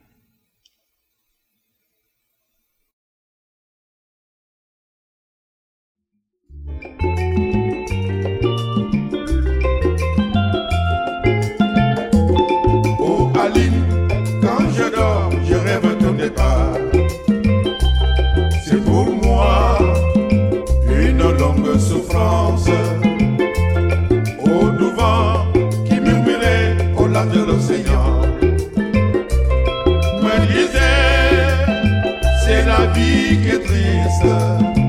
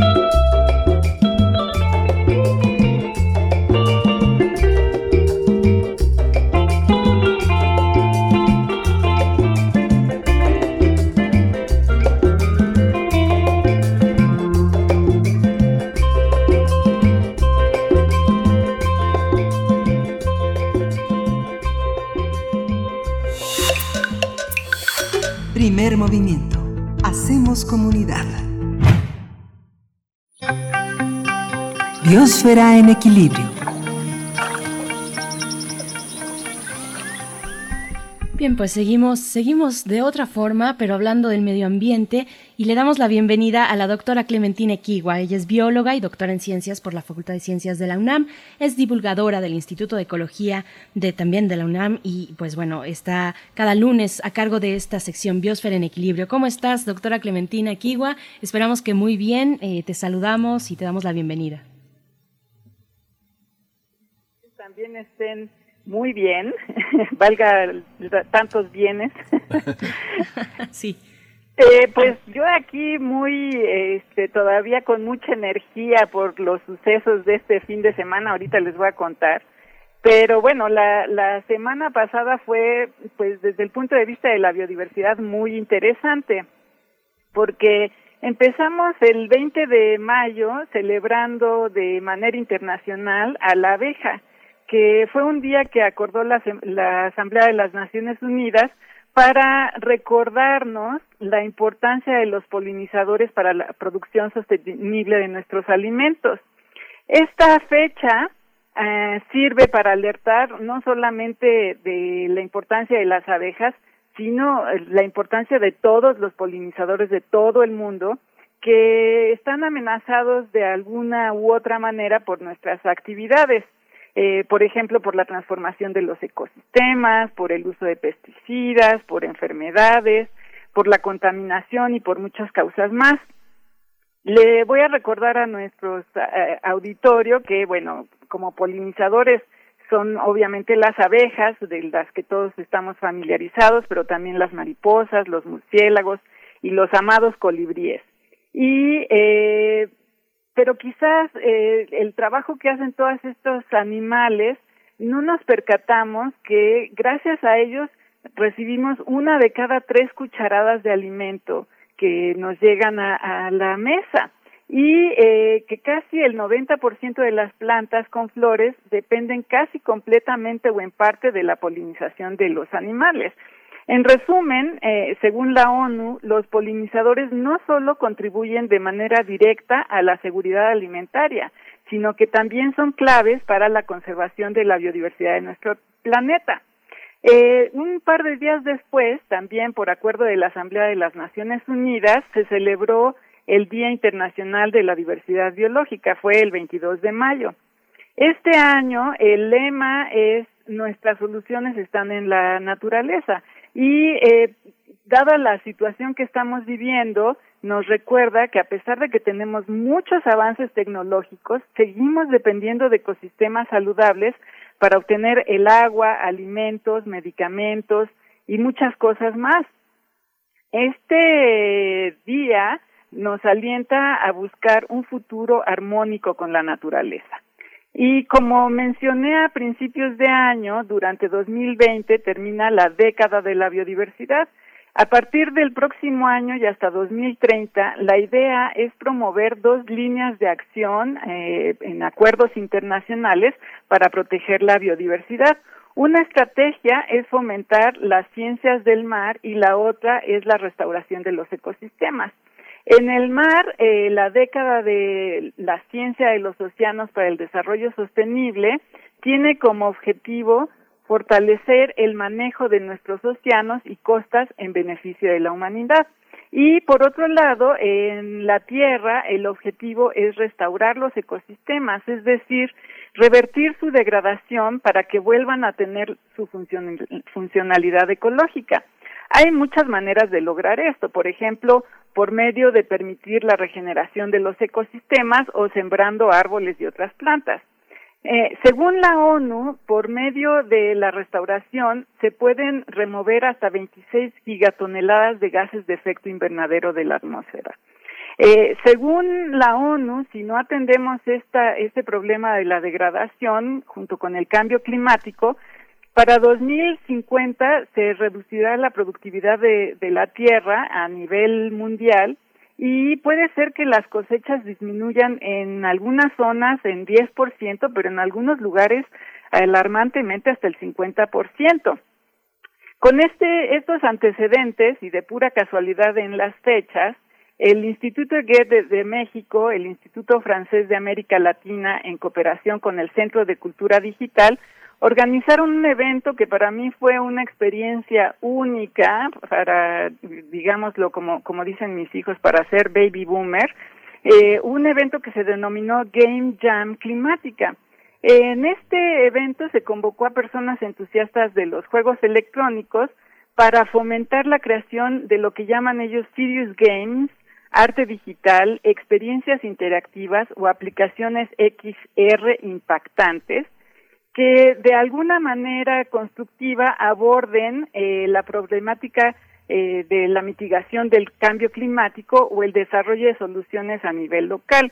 El evento, como les digo, fue una interesante experiencia totalmente en línea en la que 15 equipos participaron para desarrollar prototipos de proyectos interactivos. En uno de esos equipos estuve yo eh, con mi hermano Luis, que es diseñador industrial, en un equipo que nos nombraron Polen, en el que participaron eh, un joven ingeniero de, de eh, mecatrónica, Carlos Torres, eh, Oscar Muñoz, que es diseñador, y Giselle González, que es comunicadora visual, y como dicen, se la rifaron, ¿no? Porque esta es una experiencia en la que teníamos que construir una experiencia eh, interactiva y muchos chavos jóvenes entusiastas presentaron ideas para eh, hablar alrededor del cambio climático, para conocer sobre, sobre la biodiversidad, para discutir temas relacionados con la migración y el cambio climático, cómo restaurar ecosistemas todo en línea y hecho pues al vapor, porque es un evento que duró tres días. Y pues para mí la experiencia fue eh, que indudablemente los jóvenes están tomando el futuro en sus manos y con esta experiencia no hay duda de que ellos están discutiendo estos problemas ambientales a su manera y que seguramente tendrán un impacto positivo en el futuro de nuestras sociedades. Entonces, bueno, ese, ese es el, el tema de, de la semana, digamos, ¿no? Fue una semana un poco intensa para la biodiversidad. Por supuesto. Y todo lo que se pueda ir sumando, eh, habrá que ver también, querida Clementina, eh, ¿cómo, ¿Cómo se van adaptando todos estos encuentros importantes hacia noviembre? También hay uno, nos reportabas a principios de año, eh, uno muy importante, si no mal recuerdo, en Chile, pero, eh, eh, pero cómo se van adaptando a, las posibilidades virtuales dadas el encierro, dado el encierro en el que nos encontramos, pero que siga esta agenda que es fundamental en estos momentos y que se proyecte a partir de, este momento de encierro y, lo que ha implicado nuestra ausencia eh, en los ecosistemas, que se proyecte hacia, hacia una nueva normalidad con esos, con, con, esa atención hacia el, hacia el medio ambiente, ¿no? Exacto, y que los jóvenes, o sea, los, los, los y las autoridades lo están discutiendo a su manera, en reuniones formales, eh, serias, ¿no? Haciendo, tratando de sacar nuevas reglas y nuevas eh, eh, legislaciones. Y los jóvenes, bueno, están tratando de emular nuevos mundos en los que nos permiten también especular cómo podrían ser las cosas, ¿no? Entonces, estos juegos entre el futuro y el presente es súper interesante. Sí, sí, sobre todo que esa convivencia te, estará también normada por todo un pensamiento ético que venga, pues no solo de los legislativos, sino de las organizaciones que han participado de muchos años en, en el intento de construir una convivencia distinta, ¿no? Exacto, exacto. Entonces, bueno, pues yo empiezo la semana súper entusiasmada. Eh, como digo, me alienta muchísimo ver esta, esta juventud vibrante, con ideas, con iniciativas, que creo que los boomers, como digo que dicen mis hijos, eh, debemos de tomar el ejemplo y pues irnos adaptando al futuro de ellos. Así es. Así es, pues bueno, mucho que seguir conversando, se nos va acabando un poquito el tiempo, pero, pero yo creo que es importante también reflexionar sobre ya lo, que nos mencionabas muy al inicio, el, el Día de las Abejas, eh, cómo se ha modificado, eh, pues hemos modificado y casi llevado al punto de extinción a, a, estas polinizadoras tan fundamentales para la vida, para la vida de todos, de todas, humanos y animales silvestres, para el equilibrio en la naturaleza.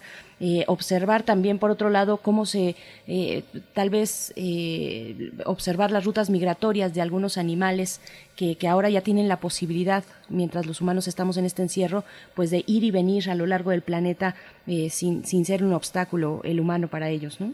Claro, y bueno, pues ese también, por eso es interesante esta idea de la restauración de los ecosistemas, porque eh, restaurarlos no solamente implica eh, tener espacios hacia las zonas naturales y las protegidas que estén cuidados y apapachados, digámoslo así, sino que también en nuestras casas y en, dentro de las ciudades empecemos a rehabilitar los espacios verdes para darles cabida a todos estos animales que se mueven no solamente a lo largo del continente, sino dentro de las ciudades y, y que se puedan mantener estos eh, sistemas funcionales, ya sea adentro o fuera de la ciudad, ¿no? Por supuesto. Por supuesto, pues querida Clementina Equigua, como siempre es un gusto poder escucharte, eh, que nos lleves de la mano ante estos temas que, que ahora están más vibrantes que nunca y, que es, fíjate que muy temprano, eh, en la primera hora de, nuestra transmisión de hoy, hablábamos, por ejemplo, de la disminución del ruido sísmico durante este confinamiento mundial. Eh, de cómo eh, las y los científicos en sismología pues han podido en este en este mundo silencioso que ahora se presenta pues detectar de una manera mucho más nítida tal vez afinar sus eh, sus instrumentos de medición para poder escuchar la Tierra, que, claro, ahora, distinto, ¿no? Quiero, quiero que se imagine nuestro público si eso sienten, ¿no? Eso pueden detectar los sensores que están diseñados para eso, que no están eh, detectando, por ejemplo, las aves que se mueven en la ciudad y que constantemente con los claxones, con los ruidos de los autos, estamos perturbando sus cantos, ¿no? Por ejemplo por ejemplo. Y así nos podríamos ir con muchos ejemplos, ojalá los estemos reportando eh, poco a poco aquí en Biosfera en Equilibrio. Te agradecemos, te mandamos un abrazo. Claro que sí, abrazos de vuelta para todos. Gracias. Bye. Bien, pues, pues son las 9.56. ¿Sí? Sí, sí no, adelante Miguel Ángel.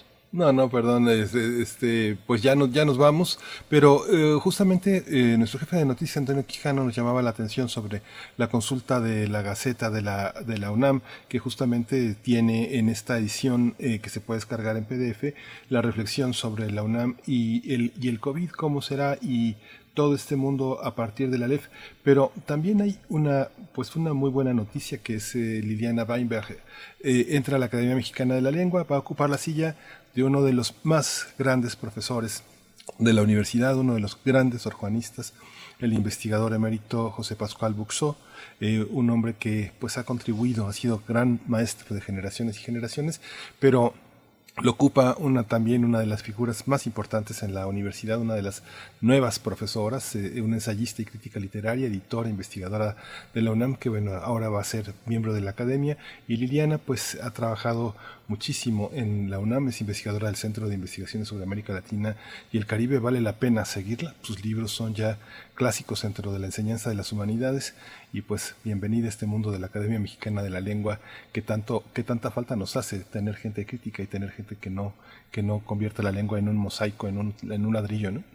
Así es, así es. Pues consulten, consulten la Gaceta que de manera virtual sigue trabajando, que además aloja siempre este, este sitio dedicado a la COVID-19, a todos los avances que se están presentando por parte de la UNAM, a todas las reflexiones, no solamente avances científicos, investigaciones puntualmente eh, médicas, eh, sino también las reflexiones, eh, reflexiones sociales, reflexiones éticas que se pueden estar dando en estos momentos tan importantes. Cuando hay que hacer eso, cuando hay que reflexionar, pues ahí están las y los académicos de esta universidad, sus estudiantes también, eh, y, muchas de esas cosas las recupera la Gaceta. Así es que no dejen de consultar gacetaunam.mx.